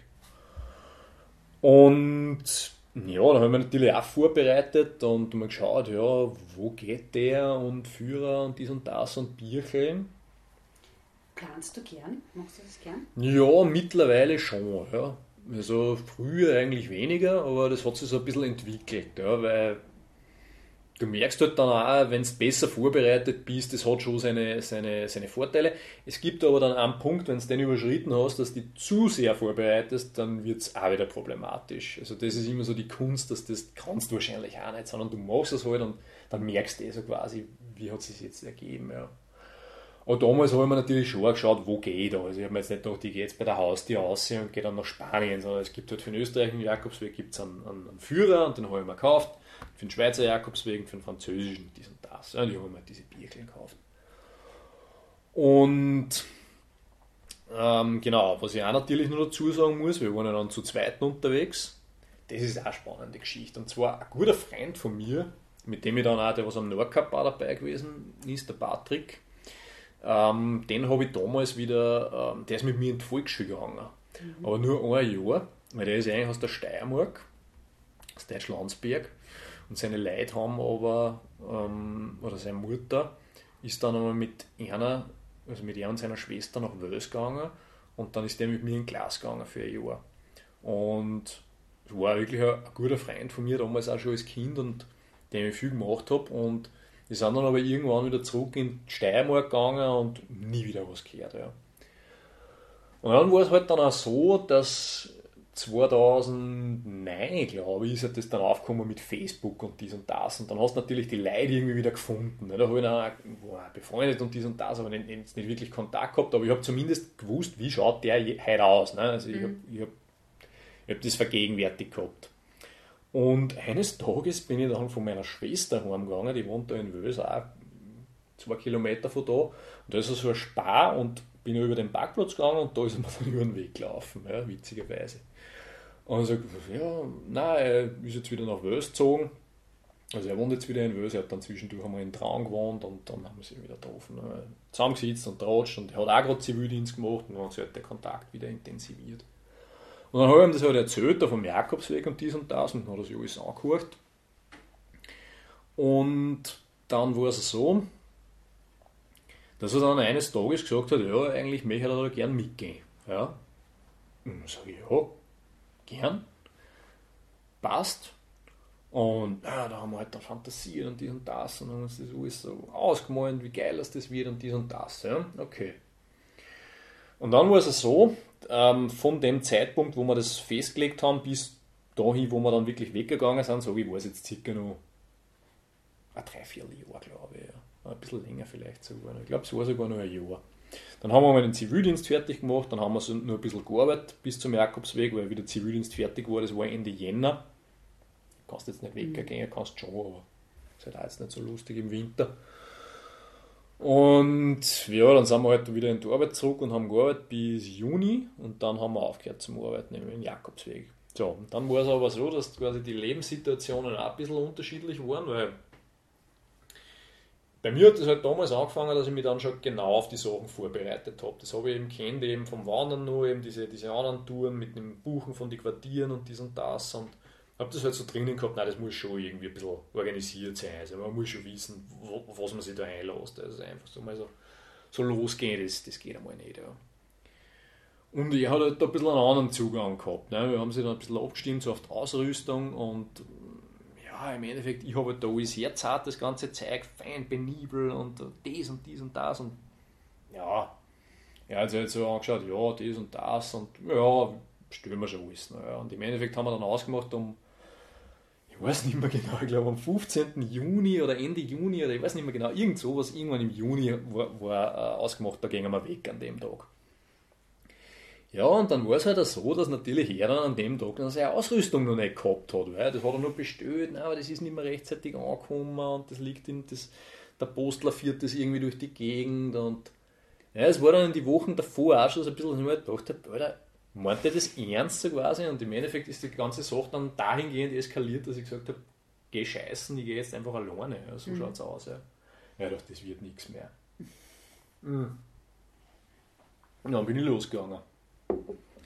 So, dann war ich halt alleine unterwegs, habe zwar das Zelt und alles mitgehabt, aber wieder die gleiche Situation wie damals eben mit dem Andi, wie der heimgefahren ist von Wien, und dann wieder gedacht, naja, so alleine Zelteln, dies und das. Und es war jetzt nicht so, dass ich mich jetzt gefürchtet habe, dass man da irgendwie jetzt was tut oder was, sondern ich habe eigentlich mehr Angst davor gehabt, dass ich dann stundenlang im Zelt sitze und nicht weiß, was ich dann tun soll. Ja, weil ich habe ein Handy hast gehabt, aber ja, also dann baust du das Lager auf um 6 Uhr und dann 10 Uhr schlafen, was tust du denn dann vier Stunden? Mhm. Also das war das irgendwie, was, was ich nicht, was ich mir einfach nicht vorstellen habe können. Da hucke ich dann im, im Wald, irgendwo im Zelt, stundenlang und weiß nicht, was tue ich jetzt. Ja, also das, weiß nicht, das war mir irgendwie suspekt. Mhm. Und ja, dann haben wir gedacht, wurscht, Geld hast du eh genug, ne? habe ich immer fleißig gespart vorher.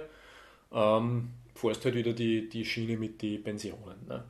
Und da gibt es auch eben in dem, in hat es so einen Führer gegeben, da sind eben so Jakobsweg, Herbergen drinnen gewesen. Das waren irgendwelche Privatleute, die halt da Zimmer vermietet haben für 20, 30 Euro. Und da habe ich dann eigentlich immer irgendwo übernachtet. Ja. Und dann bin ich gegangen bis ja, bis zur Schweizer Grenze hat das relativ gut funktioniert und wir wieder Besuch gehabt, dann ist einmal mein Vater einen Tag mitgegangen und meine Schwester ist einmal einen Tag mitgegangen, oder zwei Tage. Sind dann wieder heimgefahren mit dem Zug. Und dann bin ich in Vorarlberg quasi über die Grenze dann zur Schweiz überschritten. Ja. In der Schweiz genau wieder so weitergemacht, aber es war irrsinnig teuer, es war unbezahlbar dann mit den Quartieren, weil da hast du halt wirklich für die lumpigsten Sachen schon 70 Euro gezahlt. Also unter 60 Euro, da hast du nichts gekriegt. Also Es hat damals so Sachen gegeben, wo du quasi dann bei irgendwelchen Bauern im Stroh schlafen hast können, also schlafen im Stroh für Pilger, mhm. kostet auch 30, 40 Euro. Ja. Mhm. Ohne Frühstück. Ja. Ich sagte, ja, das ist ein Witz, also da kann ich gleich, kann gleich ins Hotel gehen, weil das interessiert mich nicht. Mhm. Naja, und dann war ich glaube ich so drei, vier Tage in der Schweiz und eines Morgens bin ich dann losgegangen von Rapperswil-Jona am Zürichsee, also eine Stadt mit so 25.000 Einwohnern. Und dann war ich in der Früh noch beim, beim Supermarkt einkaufen und dann gibt es dort so eine Holz-Fußgängerbrücken über den Zürichsee. Die geht quasi über den See. Wie lang wird die sein? Weiß ich nicht, 200 Meter oder Länge? Weiß nicht. Ziemlich lang auf alle Fälle. So ein Holzsteg, der geht da durch, durch den See durch. Und dann bin ich da auf diesen Holzsteg gegangen und denke mir, ja geil, holla da und nicht fotografiert und dies und das und geil. Dann gehe ich um eine Ecken und dann ist da eine Barre und wer sitzt da? Der Patrick.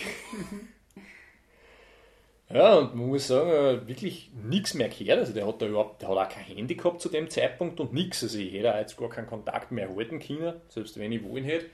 Und dann ist der halt da gesessen. Und beide natürlich geschaut, wie die wie die Deppern. Also das hat keiner fassen können, ich habe nicht einmal gewusst, ob der überhaupt weggegangen ist. Ne? Ich habe mir gedacht, der, der ist gar nicht weggegangen, der hat, ist daheim geblieben, weil sie am steil war oder was weiß ich was. nein, der ist tatsächlich weggegangen, eigentlich ohne Geld, mehr oder weniger. Also ich glaube, der ist den ganzen Jakobsweg mit, wenn es überhaupt 1000 Euro waren, gegangen. Also ich glaube, ich habe damals 6000 Euro oder was beieinander gehabt. Mhm. Und hat eigentlich immer im Zelt geschlafen, außer halt einmal irgendwelche Pilgerherbergen oder was, in irgendwelche günstigen. Im Endeffekt haben wir sich total gefreut, ne, dass wir sich da getroffen haben. Also da war überhaupt keiner angefressen jetzt auf dem anderen, sondern sich gedacht, geil, so quasi, jetzt, jetzt quasi geht es so weiter, wie wir es eigentlich ja geplant gehabt haben. Ne? Und dann sind wir eh relativ zügig durch die Schweiz durchmarschiert. Natürlich auch mit den Etappen wieder teilweise maßlos übertrieben. Also da am Genfersee, da sind wir einmal, glaube ich, einen Tag 50 Kilometer gegangen. Also das war, war schon grenzwertig, weil das war, war so ein Asphaltweg da am Genfersee entlang, du hast da nirgends Zöteln können, also waren überall ja, so Villen und so Zeug und wir haben dann ab dort, eben, wo wir dann zu zweit unterwegs waren, haben wir dann nur im Zelt mhm. geschlafen. Ja. Oder teilweise, nein, nicht im Zelt, sondern irgendwelche Unterstände oder in so verlassene Häuser oder der Patrick hat einmal auf einer Baustelle geschlafen, irgendwie wie er alleine unterwegs war. Da war irgendwie so ein halbfertiges Häusl, das ist schon gerade Baustelle gewesen. Und ich dachte, ja, es ist Sonntag, da wird eh am Tag sein. Also halt, hat er sich da reingelegt. Der ne? ziemlicher Scheiß mir nichts. Nein, der hat sich überhaupt nichts geschissen. Das ist halt ein Steirer, muss man dazu sagen. Ne? Ist halt einfach auch härter aufgewachsen. Ja, ja das ist so. Mhm. Und dann sind wir halt eigentlich durch die Schweiz eh durch gewesen dann waren wir in Frankreich. Und der französische Jakobsweg, der war halt dann der erste, wo du halt dann wirklich gelegentlich einmal auf andere Pilger gestoßen bist. Also auf der in der Schweiz auch überhaupt nicht. Also da hat es so, so Leute gegeben, die sind halt auch so Tagesetappen gegangen oder vielleicht einmal Stickel vom Jakobsweg im Urlaub, also eine Woche oder was, einzelne aber nur. Also wirklich jetzt nicht so, dass da jetzt Horden von Leuten unterwegs gewesen waren. Und in Frankreich dann ab, also es ist so, in Frankreich gibt es dann so verschiedene Jakobswege, insgesamt vier, vier Hauptrouten und wir sind quasi die, die zweitsüdlichste gegangen. Und bis zu dieser Hauptroute, die geht erst los in einer ein bisschen einer größeren Stadt mit so 20.000 Einwohnern. Ähm, die heißt äh, Le Puy-en-Velay. Mhm. Und bis dorthin, das war dann nur so eine, so eine Nebenroute vom Jakobsweg. Also auch wieder so ein Zubringer quasi, wo du halt von der Schweiz dorthin kommst, ja, zum eigentlichen Jakobsweg. Wo dann wirklich auch schon die mehreren Leute unterwegs waren. Und Le Puy-en-Velay, das ist ja so eine, wirklich so eine Pilgermetropole eigentlich. Also da gibt es riesige Kathedrale und es gibt da also eine Vulkannadel mitten in der Stadt, die was, weiß ich nicht, sag jetzt einmal 100 Meter hoch ist, wo so eine kleine Kirche oben ist und das ist schon mhm. sehr Jakobswegmäßig dort. Ja. Und du siehst da über die Leute mit den Rucksäcken und mit den Muscheln und mit den Wanderstecken und das, wie, wie man so erkennt. Ja. Ne? Und ja, dann sind wir weitergegangen eben Richtung Spanien und der Weg war wunderschön, waren, waren dann schon einige Leute unterwegs, teilweise überhaupt keine, aber an manchen Tagen hast du schon viel gesehen, dann sind sie auch dann so mit Eseln gegangen und so. Und dann hat es auch so, so geführte Touren gegeben, wo es dann mit den Kindern gegangen ist. Also es war dann schon teilweise ein ziemlicher Wirbel. Das war dann teilweise auch nicht mehr wirklich angenehm, weil es waren nicht ständig Leute auf dem Weg und die waren natürlich alle viel langsamer wie wir. Jetzt haben wir die alle überholt. Und dann irgendwann hast du aber natürlich Pause gemacht, dann haben die die wieder alle überholt, dann hast du wieder 50 Leute überholen müssen. Es war, war dann schon nicht mehr so entspannt wie jetzt mhm. in der Schweiz oder in Österreich. Ja. Aber es war jetzt nicht arg, also es ist durchaus durchaus erträglich Da war es im Hochsommer noch unterwegs. Ja, es war im, im Juli oder mhm. August mhm. eigentlich dann, ja, genau.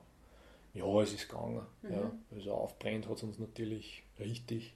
Also die Nasen und die Ohren in erster Linie. Mhm. Da dann, ja, also die, die Ohren hat es uns immer verbrennt. Da haben wir so, sind sowieso die, die Haut runtergegangen. Ja. Und in Le Puy-en-Velay, also dieser, dieser Pilgerort, von dem ich zuerst erzählt habe, da sind wir dann bei der Kathedrale gesessen und der Patrick hat gemeint, der muss da jetzt auch Ansichtskarten heimschicken an seine, seine Mutter und seine Schwester. Und dann hat er halt so Karten gekauft und hat das geschrieben, so, ja, was schreibt dann da jetzt auf? Ja, irgendein Blödsinn. Und dann hat er halt so ein bisschen gedichtet, dann hat er halt geschrieben, ähm, das war genau die Hälfte vom Weg, was wir da geschafft mhm. haben an der Stelle und hat dann geschafft, ja, also quasi die Hälfte ist geschafft, die Freude ist groß, wir schlafen auch oft im feuchten Moos. Unser, meinen Humor habe ich auch noch nicht verloren. Und dann habe ich gesagt, dafür geht mir ständig die Haut von den Ohren. Und das war wirklich so. Also da hat es brennt, das war gigantisch. Und ja, weil es ist natürlich in, in, in, im wenn du im, im Frühling gehst, das war halt dann von der Arbeit wieder schwierig gewesen. Also, ich weiß nicht, irgendwie sind wir mhm. drauf gekommen, dass wir das im Sommer gehen und das ist ja eigentlich auch gut gegangen. Das einzige Problem war, du hast halt viel Wasser mitnehmen müssen. Mhm. Also, und das Wasser tragen dann zu Fuß, das ist halt zart. Und in Südfrankreich hast du halt dann das Problem, da ist dann teilweise das Wasser dann auch schon geklort, wenn du das irgendwo nimmst von irgendwelchen Brunnen.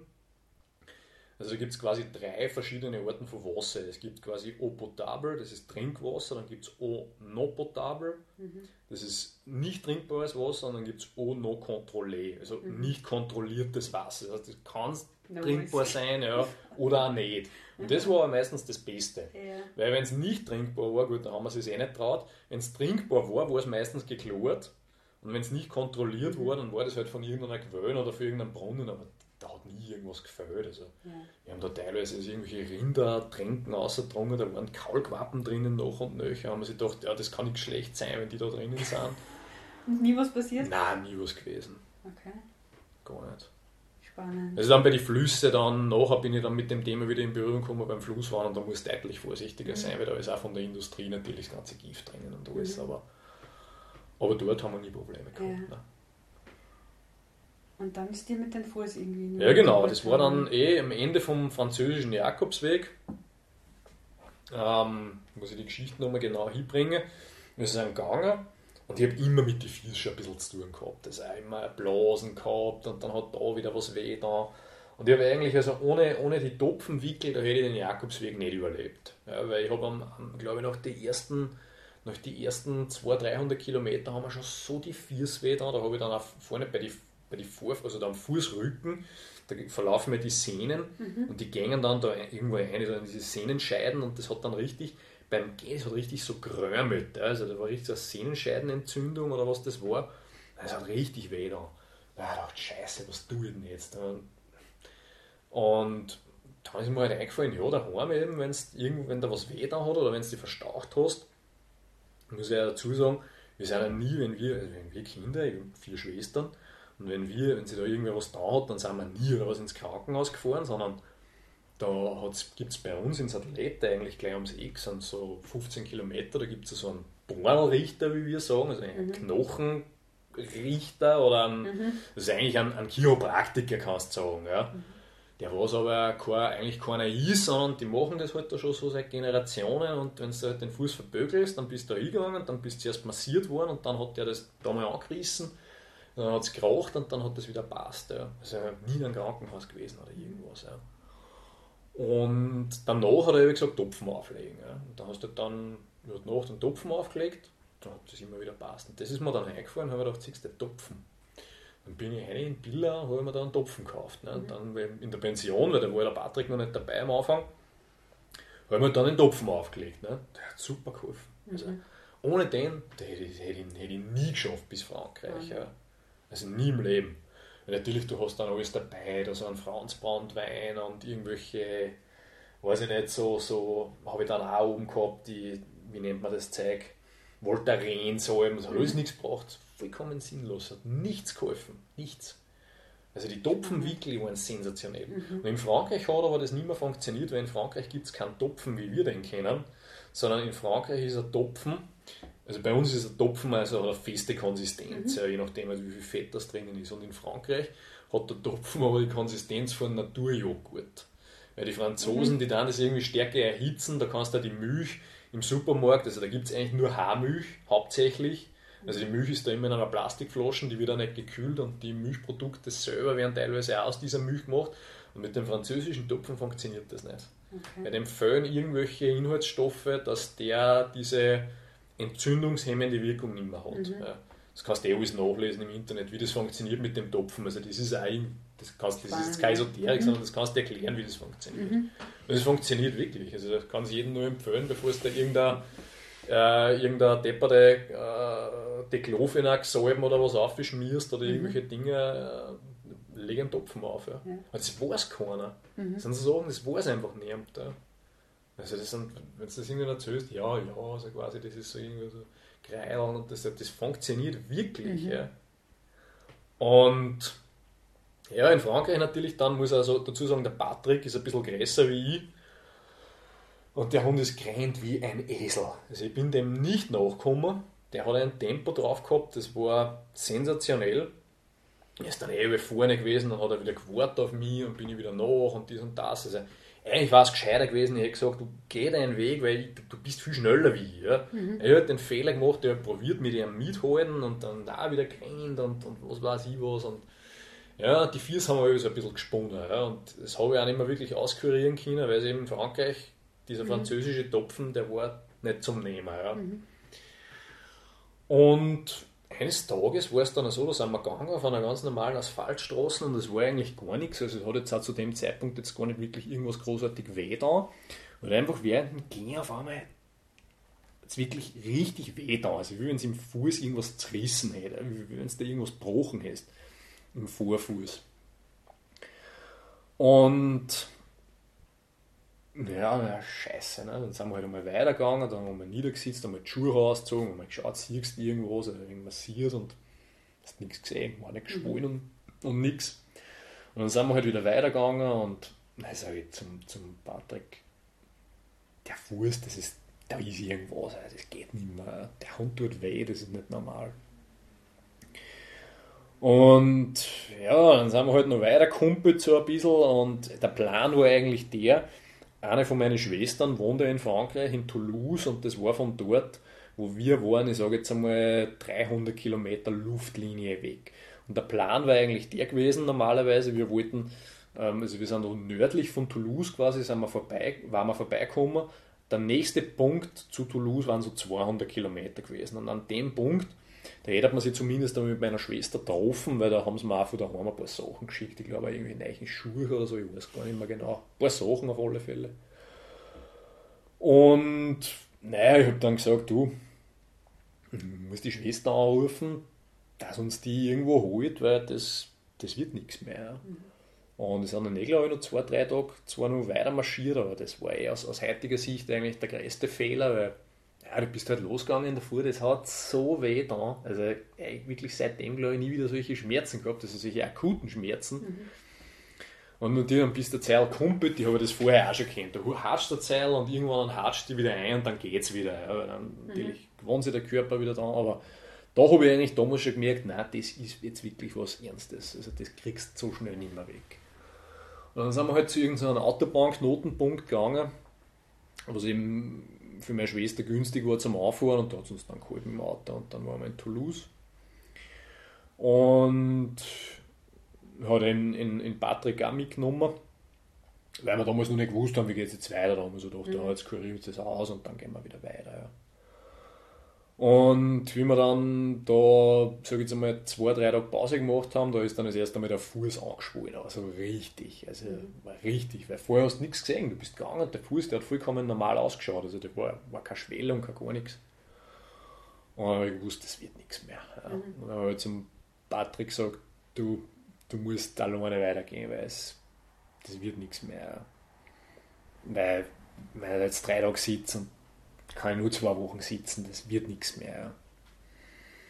Naja, lange Rede, kurzer Sinn. Da haben wir ihn wieder da hingeführt, wo wir sie getrennt haben, eben zu, dem, zu diesem Autobahnknotenpunkt in Südfrankreich.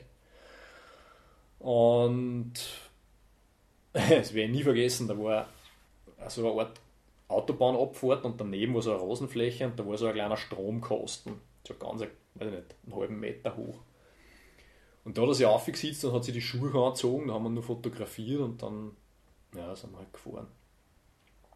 Und danach hat er mir dann erzählt, wie ihn dann zwei Monate später oder ja, wieder gesehen habe, dann in, in Wels, hat er mir erzählt, wie wir gefahren sind, sind auf einmal aus diesem komischen Stromkosten der haufenweise Wespen aus gestochen. Ja. Und er hat sich also eine, Allergie gegen dieses Bienen-Wespengift, hat er glaubt. Ja. Mhm. Na, hat er sich gedacht, das gibt es jetzt nicht, dass er da jetzt sterben muss. Da. Wir waren gerade um die Kurven ne, und dann stehen ihm da diese hat er voll die Panik gekriegt, aber es ist nichts passiert. Und dann mhm. hat er gemerkt, anscheinend bin ich doch nicht allergisch gegen dieses Gift.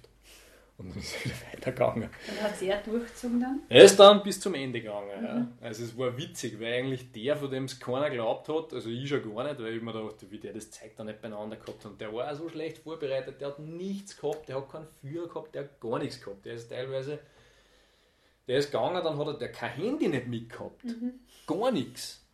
Und er war nicht erreichbar. Deswegen, also selbst wenn ich ihn anrufen hätte wollen und fragen, wie geht's, das war gar nicht gegangen. Ja. Das war dem auch wurscht. Und der, der ist wirklich, der hat sich orientiert in, in Österreich, der, hat, der ist gegangen, hat er gewusst, ja, der Weg, der geht, weiß nicht, ich sage jetzt einmal, Wös, Vöcklerbruck bis Salzburg, dann Dümmekam, äh, die ganzen Orte halt, ja, wo ist der nächste Ort und wenn der Weg nicht zum Finden ist, dann ist er halt auf der Straße gegangen, oder halt quer übers Feld bis zum nächsten Ort, dann hat er wieder irgendwen gefragt, hat natürlich kein Mensch hat sich auskennt, ja. Aber er ist durchgekommen irgendwie, ja. Und er ist den Weg dann tatsächlich fertig gegangen. Mhm. Wie ist denn dir gegangen ähm, mit dem Abbrechen? Ja, es war furchtbar. Mhm. Weil ich natürlich, ich habe das schon viel länger geplant gehabt, dass ich den Weg gehen will und ja, es war schwierig und die Geschichte ist eigentlich auch noch gar nicht vorbei, sondern ich bin dann daheim gewesen. Dann, ähm, ja, das mit dem Fuß ist, ist nicht besser geworden. Ja. Du hast das nicht in den Griff gekriegt, mit nichts. Dann war ich eh bei unseren Spezialisten eben, den einmal mhm. anschauen lassen ja, dem ist auch nicht wirklich was eingefallen. Ja. Und Krankenhaus oder was bin ich gar nicht gewesen, weil mhm. das ist sowieso was für ein Hugo. Und dann bin ich, ähm, ja, dann bin ich halt vier Wochen mal umgesessen und war bei ein paar so Spezialisten wie Orthopäden und so, so Zeiger wie ich, die haben auch alle irgendwas erzählt, was sie nicht geglaubt haben, was das sein könnte. Und ja, es hat halt alles eigentlich nirgends hingeführt. Ne? Und dann jetzt einmal so nach vier Wochen war es dann wieder so weit, dass ich den Fuß zumindest wieder belasten habe können. Also ist mhm. eigentlich wieder gegangen. Es hat sich noch ein bisschen komisch angefühlt. Also ist wieder gegangen, also ich wieder gehen können. Und dann habe ich mir gedacht, nein, das hilft nicht. Ich muss, das, ich muss, ich muss den Weg weitergehen, das hilft nicht. Ja. Ja, bin ich wieder hingeflogen zu meiner Schwester. Es war schon Ende Oktober, glaub, nein, Anfang Oktober ja, oder Ende September, also eigentlich schon im Herbst. Sag ich, ist wurscht, ich probiere es einfach. Ja. Und ja, ich bin in Toulouse angekommen, war noch einen Tag bei meiner Schwester und dann hat sie mich auch wieder da hingeführt zu diesem Stromkosten. und bin ich da oben gesessen und habe mir die Schuhe angezogen. Ja. Und ich weiß gar nicht, ob der Patrick dann unterwegs war, ich glaube schon. Ja. Er war gerade in, in Santiago oder was, ich glaube, ja. Und dann ja, dann bin ich halt weitergegangen und ich mache es kurz. Es hat, ja, ich bin dann in, in den französischen Weg, das waren noch 400 Kilometer, dann bin ich noch fertig gegangen. Mhm. Aber dann eben den spanischen, das waren dann nur mal 800 gewesen. Und da habe ich dann gesagt, na, das, das tue ich mir jetzt nicht mehr an, weil der Fuß hat eh noch weh da. Ja. Und das war nicht in, in, in, Aussicht, dass das wieder besser wird und es dann schon Herbst geworden und ich dachte, nein, das, das hat einfach keinen Sinn. Mhm. Also ich kann mich nur erinnern, ich war dann im letzten, im letzten Ort quasi an der ähm, französischen, französisch-spanischen Grenze in ähm, Jean-Pied-de-Port. Da bin ich dann ähm, sogar noch losgegangen, Richtung Pyrenäen, quasi noch Richtung Spanien, weil ich dachte, ja, das geht das auch noch. Und dann bin ich so gegangen, ein paar Kilometer auf, dann geht es so die Pyrenäen so auf über die Grenze, also die Grenze quasi geht genau über die Pyrenäen. Und beim Aufgehen habe ich dann gedacht, das bringt nichts. Ja. Und dann mhm. bin ich nach ein paar Kilometern bin ich wieder umgedreht und bin wieder runtergegangen. Ja. Mhm.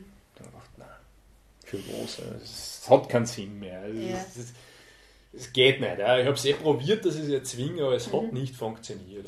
Es hat es nicht ist funktioniert. oft so, dass man sagt, im Nachhinein weiß man es hin. Hast du ein Gefühl, warum es nicht hingehauen hat? Mhm. Nein, kann ich nicht sagen. Mhm. Kann ich nicht sagen. Also, ich weiß auch bis heute eigentlich nicht, was da genau jetzt im Spiel war mit diesem Fuß und er spinnt eh bis heute. Also, ich kann ihn zwar schon wieder belasten, mhm. ich kann auch, ich habe jetzt im Alltag keine Probleme damit, ja. aber dass jetzt ein Jakobsweg oder was geht, also das war unvorstellbar. Mhm. Also ich kann gehen ohne Gepäck, sage ich mal so 10 Kilometer ist mein Limit. Dann merke ich, der fängt wieder an zum, zum, zum Wehtun und mhm. über den Punkt gehe ich dann auch nicht mehr raus. Ich denke, für was, das bringt auch nichts.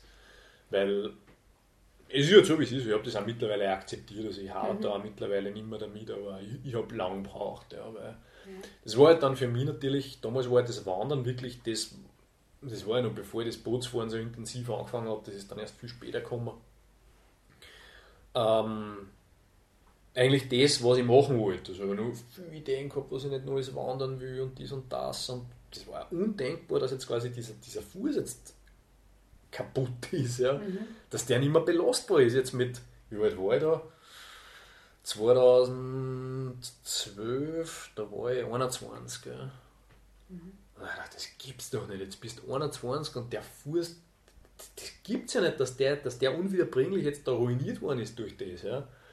Und dann natürlich bin ich wieder zurück gewesen, da bin ich natürlich überall gewesen. Bei jedem Arzt, glaube ich, war ich vorstellig, der was irgendwie was zu dem Thema beitragen hätte können, aber kein Mensch hat gewusst, was, was da los ist. Also, mhm. Er ist dann gerönt worden und er weiß ich nicht wie oft was und irgendwas haben sie alle gefunden und das ist dann auch behandelt worden, aber ich glaube, das war alles vollkommen für, für die Fisch. Also, mhm. weil du hast halt immer bei dieser bildgebenden Diagnostik, wenn du halt irgendeinen gesunden Fuß durchleichst, du findest immer irgendwas. Ne? Dann denkst du, ah, das ist das Problem, das ist das, was du ziehst und das behandelst dann, aber ich glaube, heute glaube ich, dass das mit dem alles nichts zu tun gehabt hat. Ja. Mhm. Ich weiß nicht, was es war, aber keine Ahnung. Mhm. Vielleicht war es auch das Problem, dass ich einfach zu lang über die Schmerzen drüber gegangen bin, weil du hast natürlich auch so etwas wie ein Schmerzgedächtnis und wenn du sehr lang mit diesem Schmerz gehst, dann programmiert sie dir auch auf eine Art ein und dann tust du es schwer, dass du den wieder wegbringst. Ja. Selbst wenn der Fuß dann irgendwann einmal in einer physikalisch wieder guten Verfassung mhm. ist. Ja. Aber da kannst du viel drüber nachdenken, ja. was jetzt da genau der Grund ist oder was. Ja. Okay. Wie lange ist das jetzt? 2012 hast du das gesagt? Ja, genau, war der Jakobsweg, okay. ja, genau. Ja, spannend. Weil man sagt ja normalerweise, oder so von der spirituellen Sicht, dass solche Dinge meistens einen Sinn haben. Vielleicht hat es eher einen Sinn, ja. Mhm. ich weiß nicht. Ich habe aber auch aufgehört, dass ich, dass ich solche Sachen, dass ich solche Sachen hinterfrage. Das ist auch eine, eine, eine Frage, die ich ganz oft gestellt kriege, so quasi, ja, ja, jetzt bist du so viel unterwegs gewesen und alleine und dies und das und was war die Erkenntnis und ja, also ich kann eigentlich nur sagen, es gibt jetzt keine ultimative Erkenntnis, es gibt eigentlich nur die Erkenntnis, dass ich sage, ähm, ich kann jeden nur raten, dass er nicht den Weg geht, oder nicht so geht, denn was ich gegangen bin, dass er sagt, er muss das jetzt alleine durchziehen und um jeden Preis und was weiß ich was, sondern dass du umgibst mit Leid, mit Menschen, die was dir wohlgesonnen sind ja, und die was dir gut tun. Ja. Weil ich habe immer den Gedanken gehabt, ja, das ist alleine und das, das taugt mir und du ja, bist da mächtig hart vorgekommen, dass du jetzt quasi da drei Monate alleine ans, ans Nordkap gefahren bist, aber es ist gar nicht so, dass man das irgendwas gegeben hat, sondern ich habe gemerkt, ich werde nur komisch und, und depressiv ja, in der Zeit. Ja. Wenn das über einen gewissen Punkt hinausgeht, wenn du sagst, du bist zwei, vier Wochen alleine, das kann auch durchaus eine Bereicherung sein, aber wenn du das, das übertreibst, ja, dass du wirklich, dass du meinst, du musst zu extrem eingehen in die Sachen, dann ist das für mich kontraproduktiv gewesen. Und ich glaube, dass das viel idealisiert wird, weil viele sagen, ja, also quasi ich möchte irgendwie gehe in die, in die Einsamkeit und da lebe ich dann irgendwie in einer Hitten im Wald oder was weiß ich was. Und sage ich, ja, das kannst du einmal machen für Zeit, aber du musst mhm. aufpassen, dass du den Punkt nicht übersiegst, ob dem's, sie ist jetzt nicht bei jedem gleich, aber zumindest bei mir war es so, deswegen kann, kann ich nur für mich sprechen, ähm, dass, dass du zunehmend komisch wirst. Ja. Also, Hat das ist geäußert? Ja, kann ich gar nicht so sagen, aber nein, ich bin eigentlich, nicht, bin eigentlich depressiv geworden mit mhm. der Zeit. Ja. Also ich habe dann gemerkt einfach, es tut dann nicht gut, ja, ähm, dieses, dieses lange Alleinsein und ich, halt, ich bin halt einer gewesen, ich habe das halt lang, wie soll ich sagen, ein bisschen vielleicht glorifiziert, ja, dass du mhm. sagst, ah, das ist jetzt, und das hört sich gut an, dass du sagst, ja, ich bin da hingefahren, mhm. ja, alleine, ja, ist eh klar, alleine. Mhm. Aber eigentlich hat es da keinen Spaß gemacht. Wann hat sich denn das dann geändert oder wie hat sich das geändert? Du hast gesagt, am Anfang war es halt so alleinig im Zelt schlafen, war schon nicht diese vier Stunden überbrücken. Ja. Irgendwann war das ja dann kein Thema mehr. Ja, oder? das kann ich, da, kann ich da schon sagen. Das war so, wie ich dann mit Patrick unterwegs gewesen bin. Zu zweit, dann war das überhaupt kein Thema. Ne? Mhm. Und ich habe mir jetzt im Zelt jetzt nie gefürchtet oder was, dass ich denke, da tut mir irgendwer was, irgendein Mensch oder ein Viech oder sonst was. Sondern ich habe wirklich eigentlich vor der Zeit Angst mhm. gehabt. Ja, also, und also vor dem, vor, der, vor, der, vor dem Leerlauf eigentlich, kannst du sagen. Und heute ist es so, ähm, wie dann wieder alleine unterwegs war am, am, Jakobsweg, also die restlichen 400 Kilometer, da habe ich dann halt alleine im Zelt geschlafen und es war dann schon natürlich ein bisschen eine Umstellung, aber seitdem habe ich da überhaupt keine Probleme mhm. damit. Also das Zeltschlafen, das macht mir gar nichts. Ja. Und die also, Zeit, die ja das Thema war? Ja, die habe ich halt versucht zum, zum habe ich natürlich viel gelesen, also ich habe so ein, so ein Kindle habe ich dann mhm. dabei gehabt, da habe ich recht viel gelesen und, und eben auch viel so Podcasts gehört und Musik mhm. gehört teilweise auch. Also ich habe schon, grundlegend habe ich was braucht, wo ich mir ein bisschen, wie soll ich sagen, entlanghangeln kann. Also jetzt komplett ohne alles, muss ich sagen, brauche ich das auch nicht. Die Kindzeit vielleicht zwar, also ich darf jetzt nicht die Krise kriegen oder was, aber es darf mir jetzt da keinen Spaß machen. Mhm. Ja. Also wenn ich jetzt sage, okay, ich bin da jetzt zwei Wochen unterwegs, und habe aber wirklich gar nichts und huckt dann am Abend alleine vor dem Zelt und schaue halt nur in, in Sternenhimmel oder was. Ich weiß nicht, also das ist, halt, ist, ist einfach nicht mein Fall. Ich tue das zwischendurch schon gern, aber ich habe dann zwischendurch auch gern was, mit dem ich mich ein bisschen ablenken mhm. kann. Ja. Ich weiß nicht, ich habe es auch noch nie so exzessiv probiert, dass ich jetzt sage, jetzt lasse ich wirklich einmal alles weg und mhm. gehe jetzt ohne Telefon und dem ganzen Zeug eben auf Tour ich brauche es auch nicht, muss ich ganz ehrlich sagen. Mhm. Ja. Weil man muss schauen, dass man es nicht übertreibt. Wenn du die ganze Zeit da reinschaust in das Ding, ist es auch nicht gut. Aber man sollte auch nicht das andere jetzt glorifizieren, dass du sagst, du hast jetzt wirklich gar nichts zum Tun. Ja, ich weiß nicht, was gescheit ist. Mhm. Es ist wahrscheinlich auch typenabhängig. Der eine tut sich leichter damit. Ähm, der, der hat halt dann nicht das, wie soll ich sagen, das Problem, dass er, dass er mit dem nicht umgehen kann und ja, bei den anderen ist es halt auch anders. Ja. Also es sind die Leute einfach auch unterschiedlich. Ja. Das muss jeder selber ausprobieren. Ähm, du hast ja damals, also eben für die vier Monate und für den Jakobsweg, hast äh, jeweils gekündigt oder es war ja, genau. Zivildienst. Also es ist so, ich war damals im, im wie, also beim Jakobsweg war es so, da war ich in der zuvor quasi eh noch in der Firma, wo ich quasi mein Lehr gemacht mhm. habe und ähm, da habe ich dann gekündigt und bin dann den Jakobsweg gegangen und die haben mich aber dann, wie ich dann wieder zurück gewesen bin, obwohl ich das eigentlich nicht geplant gehabt habe, haben mich die dann wieder genommen. Ähm, ich habe aber dann eh vorgehabt, dass ich im nächsten Jahr wieder weggehe, deswegen hat es jetzt für mich keinen Sinn gemacht, dass ich mir jetzt irgendeine andere Firma suche, weil es nimmt ja ungern irgendeine Firma, wenn die weiß, du bist eh mhm. eh nach einem halben Jahr wieder weg. Und da war halt jetzt auch nicht so, dass mich irgendwie anlernen hätten müssen, ich habe schon alles gewusst. Und sie haben auch gewusst, ich bin nach einem halben Jahr wieder weg.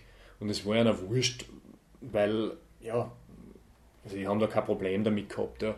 Weil du hast da, generell schwer, dass du Leute findest für, diese, für, diese, für diesen Posten, ähm, die was erstens schon mal wissen, um was geht und die was das auch durchdrucken. Und ja, also insgesamt haben wir die, ich weiß jetzt nicht mehr genau wie oft, aber ich bringe hin, wenn ich darüber nachdenke, von 2012 auf 2013 haben sie mich wieder genommen und dann nochmal von 2013 auf 2014 genau da dann auch nur mal. Ja. Da war, dann, mhm. da war dann ein Jahr dazwischen, da habe ich dann meine ersten Kanutouren gemacht. Ja. War das oder ist das äh, für dich ein Thema gewesen, irgendwie diese Sicherheit, dass du Ja, ich muss sagen, ich habe damals eine relativ komfortable Situation gehabt, weil ich habe nur bei meinen Eltern gewohnt, also ich habe jetzt nur keine eigene Wohnung gehabt, sonst war das nicht gegangen. Ähm, wenn ich jetzt wirklich eine Wohnung auch zum Zahlen hätte, äh, gehabt hätte, die was ich dann wieder kündigen hätte müssen und alles, also das hätte mich dann auch nicht mhm. interessiert, mhm. weil es ist einfach dann ein unnötiger Aufwand, dass ich da jetzt ständig Wohnung einrichte und ausrahme und wieder Maklerprovision mhm. und was weiß ich, was es macht dann einfach für mich keinen Sinn. Äh, wie gesagt, ja, jetzt, jetzt habe ich quasi die Möglichkeit und wie gesagt, ich habe mir das ja immer alles selber finanziert, aber ich habe halt damals noch keine eigene mhm. Wohnung gehabt, deswegen ist das relativ komfortabel gegangen. Und wie schon gesagt, mir hat die Arbeit damals überhaupt keinen Spaß gemacht. Und ähm, es war jetzt mal furchtbar, da wieder zurückzukommen, weil dann eben alle gesagt haben, ja, also quasi jetzt bist du eh so lang weg gewesen, jetzt, jetzt quasi jetzt muss ich eh wieder eigentlich nicht so schlimm sein. Jetzt, und, und, es ist aber de facto so, es ist immer Ärger, ja, weil du bist dann weg gewesen ne, und wenn du dann eine Zeit wieder dort bist, dann wohnst du wieder dran, aber wenn du weg warst und du kommst da wieder zurück, wo du eigentlich eh nicht sein willst, ne, das ist eigentlich das Schlimme und das, ja. das würde ich auch nicht nochmal machen. Damals in der Situation, da war ich halt noch nicht fertig, weil da habe ich mir gedacht, gut, im nächsten Jahr möchte ich eh wieder wandern gehen und da habe ich halt noch nicht gewusst, wie das alles weitergeht. Ähm, aber das würde ich jetzt auch keinen empfehlen, dass ich sage, in irgendeiner, in irgendeiner Arbeit, wo ich, wo ich eh weiß, dass das für mich jetzt eigentlich nicht passt, dass ich da dann ein, zwei, drei Mal wieder zurückgehe. Ja, also da, da musst du schon auch ein bisschen auf, auf, auf Schmerzen stehen, dass du das, dass du das antust. Ja. Das ist schon eine Frage, weil wenn ja. du so ah, jetzt mit Flusswandern ist, nicht mehr gar so lange unterwegs ja. bist, wie tust du, was du wieder zurückkommst in den Alltag, ins normale Leben? Gar kein Problem. Das ist, das ist ein, ein fließender Übergang, weil eben, eh, wie, du, wie du schon gesagt hast, also ich mache jetzt keine so langen Touren mehr. Ich bin jetzt meistens, ähm, ja, wenn jetzt, wenn es eine lange Tour ist, wirklich vielleicht zwei Wochen ist das längste. Mhm. Und es passt aber auch für mich, weil wenn ich merke, ich bin jetzt zwei Wochen unterwegs und tue, tue dann ja relativ viel filmen und alles und das ist natürlich auch anstrengend. Das ist jetzt für mich auch keine wirkliche Entspannung, muss ich sagen, sondern es ist schon auch so, dass, dass du eigentlich immer aktiv bist. Das ist jetzt kein Urlaub in dem Sinne, sondern es ist auch eine Form der Arbeit eigentlich mhm. mittlerweile, ja, kannst du sagen. Fühlt sich der gut an? Mm, ja, ja, aber man muss auch aufpassen, dass man es dass nicht übertreibt. Ja. Also es gibt dann einen Punkt, wo ich mir noch unschlüssig bin, wann der genau erreicht ist, wo es dann grenzwertig wird. Mhm. Ja. Weil wenn es zu extrem eingehst in die ganze Geschichte, das ist eben auch mit dem, mit dem ganzen Zeug, was ins Internet stößt und das ist alles. Also das, das Internet als solches oder diese digitale Welt ist natürlich auch ein irrsinniger Energieräuber. Er kann da natürlich auch Energie geben, aber kann da auch extrem viel nehmen. Ja. Also du musst einfach da wirklich äh, die Dosis finden, ob wann das äh, für die noch, wie soll ich sagen, tragbar ist und ab wann das dann eigentlich schon problematisch mhm. wird, sage ich jetzt einmal. Ja. Und, und was da jetzt die, die richtige Dosis ist, das weiß ich auch noch nicht. Ja. Ist das der Grund, warum du nicht auf Facebook bist, sondern das Ganze über YouTube? Ja, also Facebook habe ich eigentlich immer schon gehasst, muss ich sagen. Ich war am Anfang, wie das aufgekommen ist, war ich dann natürlich auch dabei, weil da weißt du ja noch nicht, was das ja. ist. Ne? Dann meldest du dich halt einmal an. Und ich war sogar mit dem Flusswander-Account, war ich mal ganz kurz bei Facebook. Ähm, aber jetzt ja, eigentlich aus der Linie, weil ich gemeint habe, ja, es gibt da bestimmte Firmen und bestimmte Leute, die sind auch auf Facebook und denen ihre Beiträge, die, die möchte ich mir anschauen, was die ja. da reinstellen und jetzt nicht, weil ich da irgendwie mit meine, mit Leuten, die was ich so privat kenne, da mhm. irgendwie austauschen würde oder was, weil da ja. brauche ich jetzt kein, kein Facebook oder was dazu. Aber du merkst halt, dass die, also das, das, das Facebook, da hast du halt wirklich das, das Problem, es ist, auf YouTube ist teilweise auch so, es ist nicht so schlimm, dass du halt immer über irgendwas stolperst, was dich eigentlich anbezieht. Du findest irgendeinen Zeitungsartikel oder was, mhm. den irgendwer teilt, über irgendein Thema, wurscht welches, und dann schaust du in die Kommentare und allein nur, dass du siehst, was da Leute einschreiben, ja, also mhm. das, das, das ist ja, also wenn es irgendwo negative Energie gibt, dann ist die dort. Mhm. Ja. Und da habe ich gesagt, für was schaust du diese Scheiße an? Das ist wirklich, also überhaupt da diese, diese ganzen Kommentare da in irgendwelche, unter Zeitungsartikeln oder was, das ist wirklich zu 95% nur Scheiße. Mhm. Und du lässt da das durch und du ärgerst dich eigentlich drüber, vollkommen sinnlos, ja? weil es gibt keinen Grund, die mit dem auseinanderzusetzen. Überhaupt nicht. Ja? Also es ist, mhm. es bringt nichts. Ja. Wie hat sich deine Seite ähm, aufgebaut oder wie hat sich das entwickelt, dass du da jetzt doch sehr bekannt bist, sehr präsent bist? Ja, angefangen? Es war so, ich habe damals, wie ich angefangen habe mit den Wandertouren, habe ich halt das so ein bisschen eigentlich nur auf, auf, auf Blogbasis gemacht. Mhm. Ich jetzt, war jetzt nie eigentlich ein Blogger, sondern ich habe immer schon, wollte ich eigentlich nur Reiseberichte schreiben und am Anfang habe ich halt so einen, so einen vom Blogger, das ist so, ein- so ein Dienst, ich weiß gar nicht, ob es den noch gibt, von Ja, Google, noch. gibt es noch immer. Ich schon. Schaut immer nur so aus wie Mhm, von genau. 1900, äh, weiß ich nicht was. Furchtbar. Hat mich damals schon genervt, weil die eben einfach nicht weiterentwickelt haben. Also, Mhm. das war grauenhaft. Ähm, und du hast halt alles immer so strukturiert gehabt, dass eben das, was du das letzte eingestellt hast, ganz oben war und die anderen Sachen hast du halt dann nie wieder gefunden. Mhm. Ne? Und ich habe das eben immer schon gesehen, eigentlich so als Infoseiten und nicht, dass ich jetzt sagen will, was tut sie heute, sondern dass ich das einstelle und da sind wirklich nützliche Infos drinnen, aus meiner Sicht natürlich. Und möchte natürlich auch, dass das wieder gefunden werden kann. Ne? Und am Anfang habe ich halt das über dieses, über dieses Blog-Format gemacht bis 2013 und das ist mir eigentlich immer angegangen. Und dann habe ich mir gedacht, gut, jetzt machst du mal eigene Seiten. Und dann habe ich mir eben so Jimdo-Seiten zugelegt, eh, die www.peacewalker.at hat die Kassen. Das war damals eben nur vom Jakobsweg. Und da war halt dann alles Mögliche drinnen, angefangen von meinen alten Wanderungen da über den Jakobsweg, ähm, über irgendwelche Flussbeschreibungen damals schon rudimentär bis hin zu irgendwelche Bunkeranlagen, die was ich mit einer Freundin damals so angefilmt habe, irgendwie zwecks der Gaudi. Das ist eigentlich so ein Sammelsurium an verschiedenen Sachen, die eigentlich nichts miteinander zu tun gehabt haben. Ja. Und das war eh so bis 2016, also bis nach, äh, nach der Nordcup-Tour. Und dann bin ich eben wieder vermehrt aufs Flusswandern gekommen. Und dann habe ich mir gedacht, ja gut, ich meine, das andere zeige im Endeffekt, mit dem hast du eh schon angeschlossen, schmeiß das aus, weil es interessiert die nicht mehr, es interessiert auch mich nicht mehr, dass ich die ganze Zeit jetzt Anfragen kriege, da von dem Jakobsweg zeige. Das ist für mich schon so weit weg. Ich rede gern drüber, ja, aber wenn mir dann irgendwelche Leute ständig E-Mails schreiben, ja, was soll ich da für Wanderschuhe und dies und das, ich, ich werde nie wieder wahrscheinlich diesen, so, so, so eine Tour machen. Ja. Also ich bin einfach der falsche Ansprechpartner. Ja. Freut mich nicht, dass ich solche Sachen beantworte. Deswegen nimm das Zeug aus, dann kriegst du diese Anfragen nicht mehr. Und das habe ich dann auch gemacht. Dann habe ich die Seiten umbenannt von www.peacewalker auf flusswandern.at.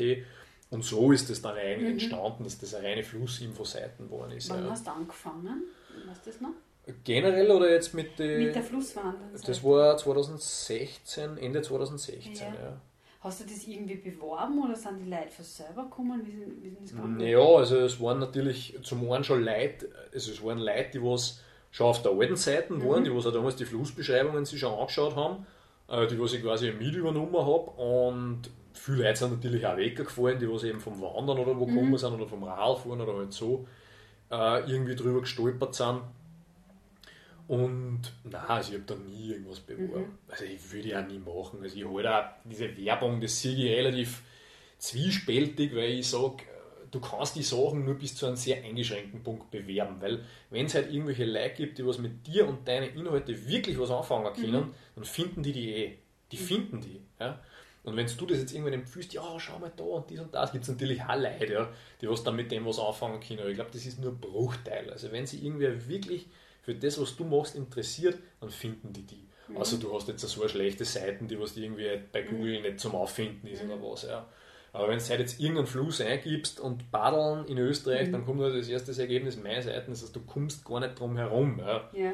Also es war jetzt absurd, wenn ich sage, ich, ich möchte es bewerben, weil es bringt mir ja im Endeffekt auch nichts. Ja. Also ich habe jetzt keine Einnahmen darüber, ob jetzt da im Monat 3000 oder 10.000 Leute auf der Seite sind. Das ist für mich vollkommen wurscht. Ja. Und für, der, für der, also dein inneres Wohlbefinden. Ja, das war schon lange Zeit, habe ich mich wirklich gefreut drüber, eben wenn möglichst viel los war, aber mittlerweile bin ich an so einem Punkt, wo ich sogar eher schon wieder in die gegenteilige Richtung gehen möchte, ja. weil es teilweise einfach schon zu viel wird, ja. sinnlos. Wobei ich gesehen habe auf deinem dein YouTube-Kanal, du beantwortest schon jeden Kommentar, oder? Ja, außer es ist jetzt wirklich irgendwas. Ja, also wenn Du es. bedankst auch dafür Ja, ja, Kommentare. ja, Mhm. nein. Also, wenn irgendwer wirklich was Nettes schreibt, dann, äh, dann freue ich mich da auch Mhm. drüber. Ja. Es kann auch irgendwer was schreiben, ich sage, pass auf, Steve, dies und das. Mhm. Überlege mal, denke mal drüber nach, vielleicht dies und das. Also, ich habe auch Mhm. mit Kritik jetzt kein Problem. Wo ich ein Problem hat, habe damit, das sind halt so Leute, wo du merkst, die sind dir sowieso eigentlich missgesinnt. Ja. Also, wo du merkst, dem kannst du es eh nicht recht machen, weil der will eigentlich nur so quasi ein bisschen provozieren oder der, der ist jetzt nicht daran interessiert, dass er dir wirklich sagt, pass auf, das könntest du verbessern. sind, das ist ein bisschen gefernste Leute. Mhm. Du merkst einfach, weiß ich nicht, was den antreibt oder was. Und das ist das Einzige, wo ich so, mhm. also mit, mit solchen Sachen setze ja. ich mich nicht auseinander. Ja. Ja. Also ich muss dann abwägen, wenn das einmal ist, dann sage ich, gut, dann siege ich drüber, aber wenn der dann meint, der muss da jetzt unter jedem Video seinen, seinen Scheiß drunter schreiben, mhm. dann schmeiße ich solche Leute aus. Ja. Ja. Weil was, das bringt mir nichts, weil das mhm. fällt auch für mich nicht unter, unter Meinungsfreiheit oder was mhm. weiß ich was, weil was habe ich davon, dass ich irgendwo ähm, mein Handy hernehme mhm. und dann sehe ich so einen Kommentar und dann bin ich einfach schlecht drauf, wenn ich so einen Scheiß lesen muss. Ja. Ja. Für was? Wenn ich eh weiß, der Hund, der schaut sich das nur an, weil er sich darüber aufregen will oder was weiß ich, das kann er eh machen, kann es eh nicht verhindern, ne, wenn er seine Lebenszeit damit verschwenden will. Aber ich will mir den Scheiß nicht durchlesen. Es bringt mir nichts. Aber das über, ist sinnlos. Überwiegende ja. ist schon positiv, Ja, ja, es ist total, ja. Aber es ist halt dann schon so natürlich, die, die du bist immer gefährdet, ja, dass die ganzen Positiven und das alles, ja. Mhm. Aber es gibt schon Kommentare, die was du dann, die was du merkst, ja, was du denkst, das gibt es ja nicht, ja, dass, dass die Leute so drauf sind. Ja. Also ja, da gibt es schon wirklich spezielle Leute. Mhm. Das, aber du sagst schon, das ist natürlich ein minimaler Anteil. Ja. Und die, ich habe das Gefühl, ich habe mir die Kommentare durchgelesen, das sind hauptsächlich ja Leute, die ja wirklich mit der Thematik Flusswandern was zu tun haben, oder? Ja, hauptsächlich. Ja. Die, was zumindest irgendwelche Berührungspunkte mhm. haben. Sind natürlich auch Leute, die jetzt selber noch keine Flusswanderung mhm. unternommen haben, die was jetzt gerade anfangen oder was. So wie. Genau, ja. Du hast ja, ich glaube in irgendeinem Video sagst, das weiß ich nicht genau, ähm, eher nur in Österreich und Umgebung unterwegs oder hauptsächlich? Ja, ähm, Flusswandermäßig genau, du jetzt? Ja. ja. also hauptsächlich eigentlich Österreich, Italien und ein paar osteuropäische Länder, also mhm. also Tschechien, Ungarn. Das ist eigentlich so mein, ja. mein, äh, mein Revier. Weshalb ist nicht der Yukon oder sonst irgendwas? Weiß ich nicht, es interessiert mich irgendwie nicht. Ja. Ähm, ich weiß nicht, mich, mich, mich fasziniert irgendwie Europa, weil ich sage, ich habe da eh alleine in Österreich so viel Zeug vor der Nase, wo ich sage, ähm, das, das, das, was ich noch nicht kenne und wo ich auch persönlich einfach mehr Bezug dazu habe, als wie mhm. jetzt zum Yukon. Ja? Weil, schau, wir leben heute in einer Zeit, jeder war schon, ich überspitze jetzt ein mhm. bisschen, ja, aber jeder war schon in Thailand, mhm. aber die Leute wissen nicht, wie schaut es im, im oberen Mühlviertel aus. Ja, sind, sind sie noch nie gewesen. Ja? Wenn du jetzt hier sagst, da, da weiß ich nicht, Eigenschlägel oder was, mhm. was ist das? Ja? ja. Und da sage ich halt, das ist ein Wahnsinn, dass du heutzutage so wenig Bezug zu dem hast, was eigentlich vor deiner Haustür liegt im Endeffekt, ähm, aber dafür irgendwo in der, in der Weltgeschichte herumreist, was jetzt für mich nicht verwerflich ist, mhm. aber ist halt irgendwie nicht mein Weg. Ja? Mhm. Also ich weiß nicht, diese großen Sachen, mal weit weg und aufwendig mit Logistik und was weiß ich was, ist für mich schon fast wieder ein Luxus, dass ich sage, ich habe jetzt die, weiß nicht, 3.000, 4.000 Euro, was ich brauche, dass ich da jetzt am Yukon fliegen kann und den dann runterfahren kann. Also mhm. ich, das Geld nehme ich lieber für was anderes, weil für das Geld kann ich da in, in Europa ähm, sechs, sieben Touren machen, ja, auch wirklich größere Touren. Ja. Mhm ähm, was ich da nur für den Flug und für die ganze Logistik und fürs Ausbauen von den Boote und dem alles zahle, also ich weiß nicht, das ist nicht mein Zugang. Also ich bin auch nicht einer, der was ein Freund davon ist, dass die Leute jetzt mächtig in der, in der Weltgeschichte herumfliegen in Massen, weil du diskutierst immer über Umweltschutz und was weiß ich was und was du aber vollkommen übersiehst bei dem Aspekt ist halt, dass diese ganze Tourismusindustrie halt das extrem befeuert, dass du halt die Leute von überall, überall äh, hinbringst. Ne? Mhm. Du hast das gleiche eben bei uns, ähm, wie schon gesagt, da hast bestimmte Flüsse, da hast du Betretungsverbote für bestimmte Abschnitte wegen irgendwelcher Naturschutzgebiete oder was. Auf der anderen Seite wird es halt äh, mords beworben, dass ich sage jetzt einmal, äh, jedes Monat oder jeden Tag 10.000 asiatische Touristen nach Hallstatt kommen. Ne? Mhm. Da frage ich mich jetzt, was ist jetzt aus Sicht der Natur die größere Belastung? Ja? Die Leute, die was da irgendwie am, am Flussufer sich aufhalten oder zehntausende Touristen, die was da jeden Tag relativ weite Distanzen zurücklegen. Also das ist was, das ich durchaus kritisch und ich bin jetzt keiner, der da irgendwas verteufelt oder was, aber ich sage einfach, für mich ist es irgendwie nicht stimmig mhm. im Moment. Ja, vielleicht ändert die auch diese Ansicht irgendwann wieder mal, es kann durchaus sein, aber im Moment, weiß ich nicht, ja. brauche ich es nicht. Gibt es was, was du noch gern, also was du gern machen möchtest? Ja, gibt es genug Sachen. Ja. Also, äh, einige Flüsse, die kein Mensch kennt, irgendwo in, in, in Ungarn äh, oder zum Beispiel die Donau eben nochmal fertig fahren. Da bin ich jetzt gerade eben an der ungarisch-serbischen Grenze.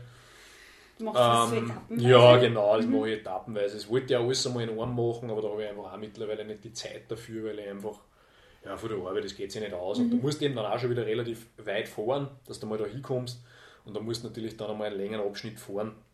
Und dass du jetzt wirklich sagst, es zahlt sich auch aus, weil für eine Woche äh, fahre ich da nicht runter. Ja. Weil Ja. aus der Anreise von, von äh, ja, mit dem Zug schon einen ganzen Tag. Gell.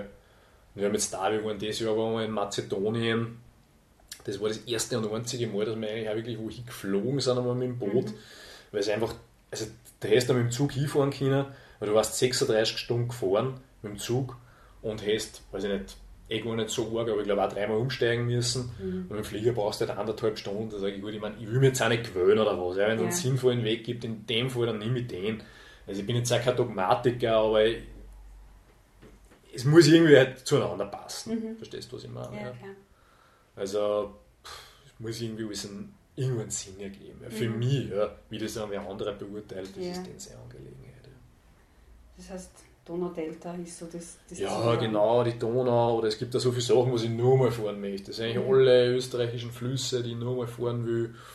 Ähm, ja, alles eigentlich, ja. Also da, oder in Deutschland auch unzählige Flüsse, wo ich wahrscheinlich nie dazukommen werde, weil, also selbst wenn du wolltest, dass du da in deiner Umgebung einmal alles fährst, du wirst das nicht schaffen, es geht sich zeitlich nicht aus. Ja. Also du brauchst gar nicht irgendwo, was Gott wohin fliegen, weil du schaffst das nicht einmal, dass du in deinem eigenen Land Ja. alles fährst, das geht nicht. Stresst dir das gerade ein bisschen?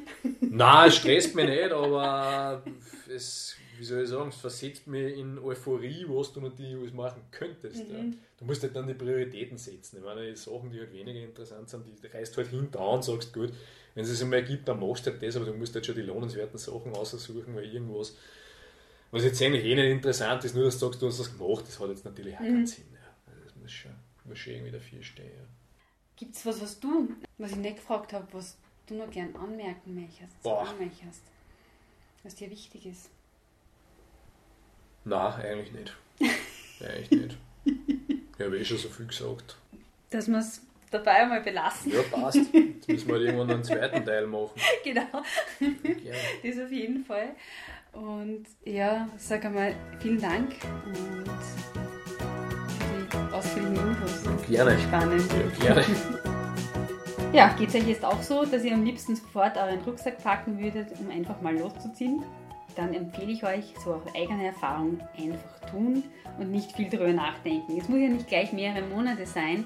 Schon ein Wochenende alleine mal unterwegs kann extrem bereichernd sein. Ja, wer mehr über das Flusswandern erfahren möchte, schaut einfach auf Steves Seite unter www.flusswandern.at und alle Gespräche zum Nachhören sind wie immer unter elisabethnussbaumer.at. Tschüss und bis bald!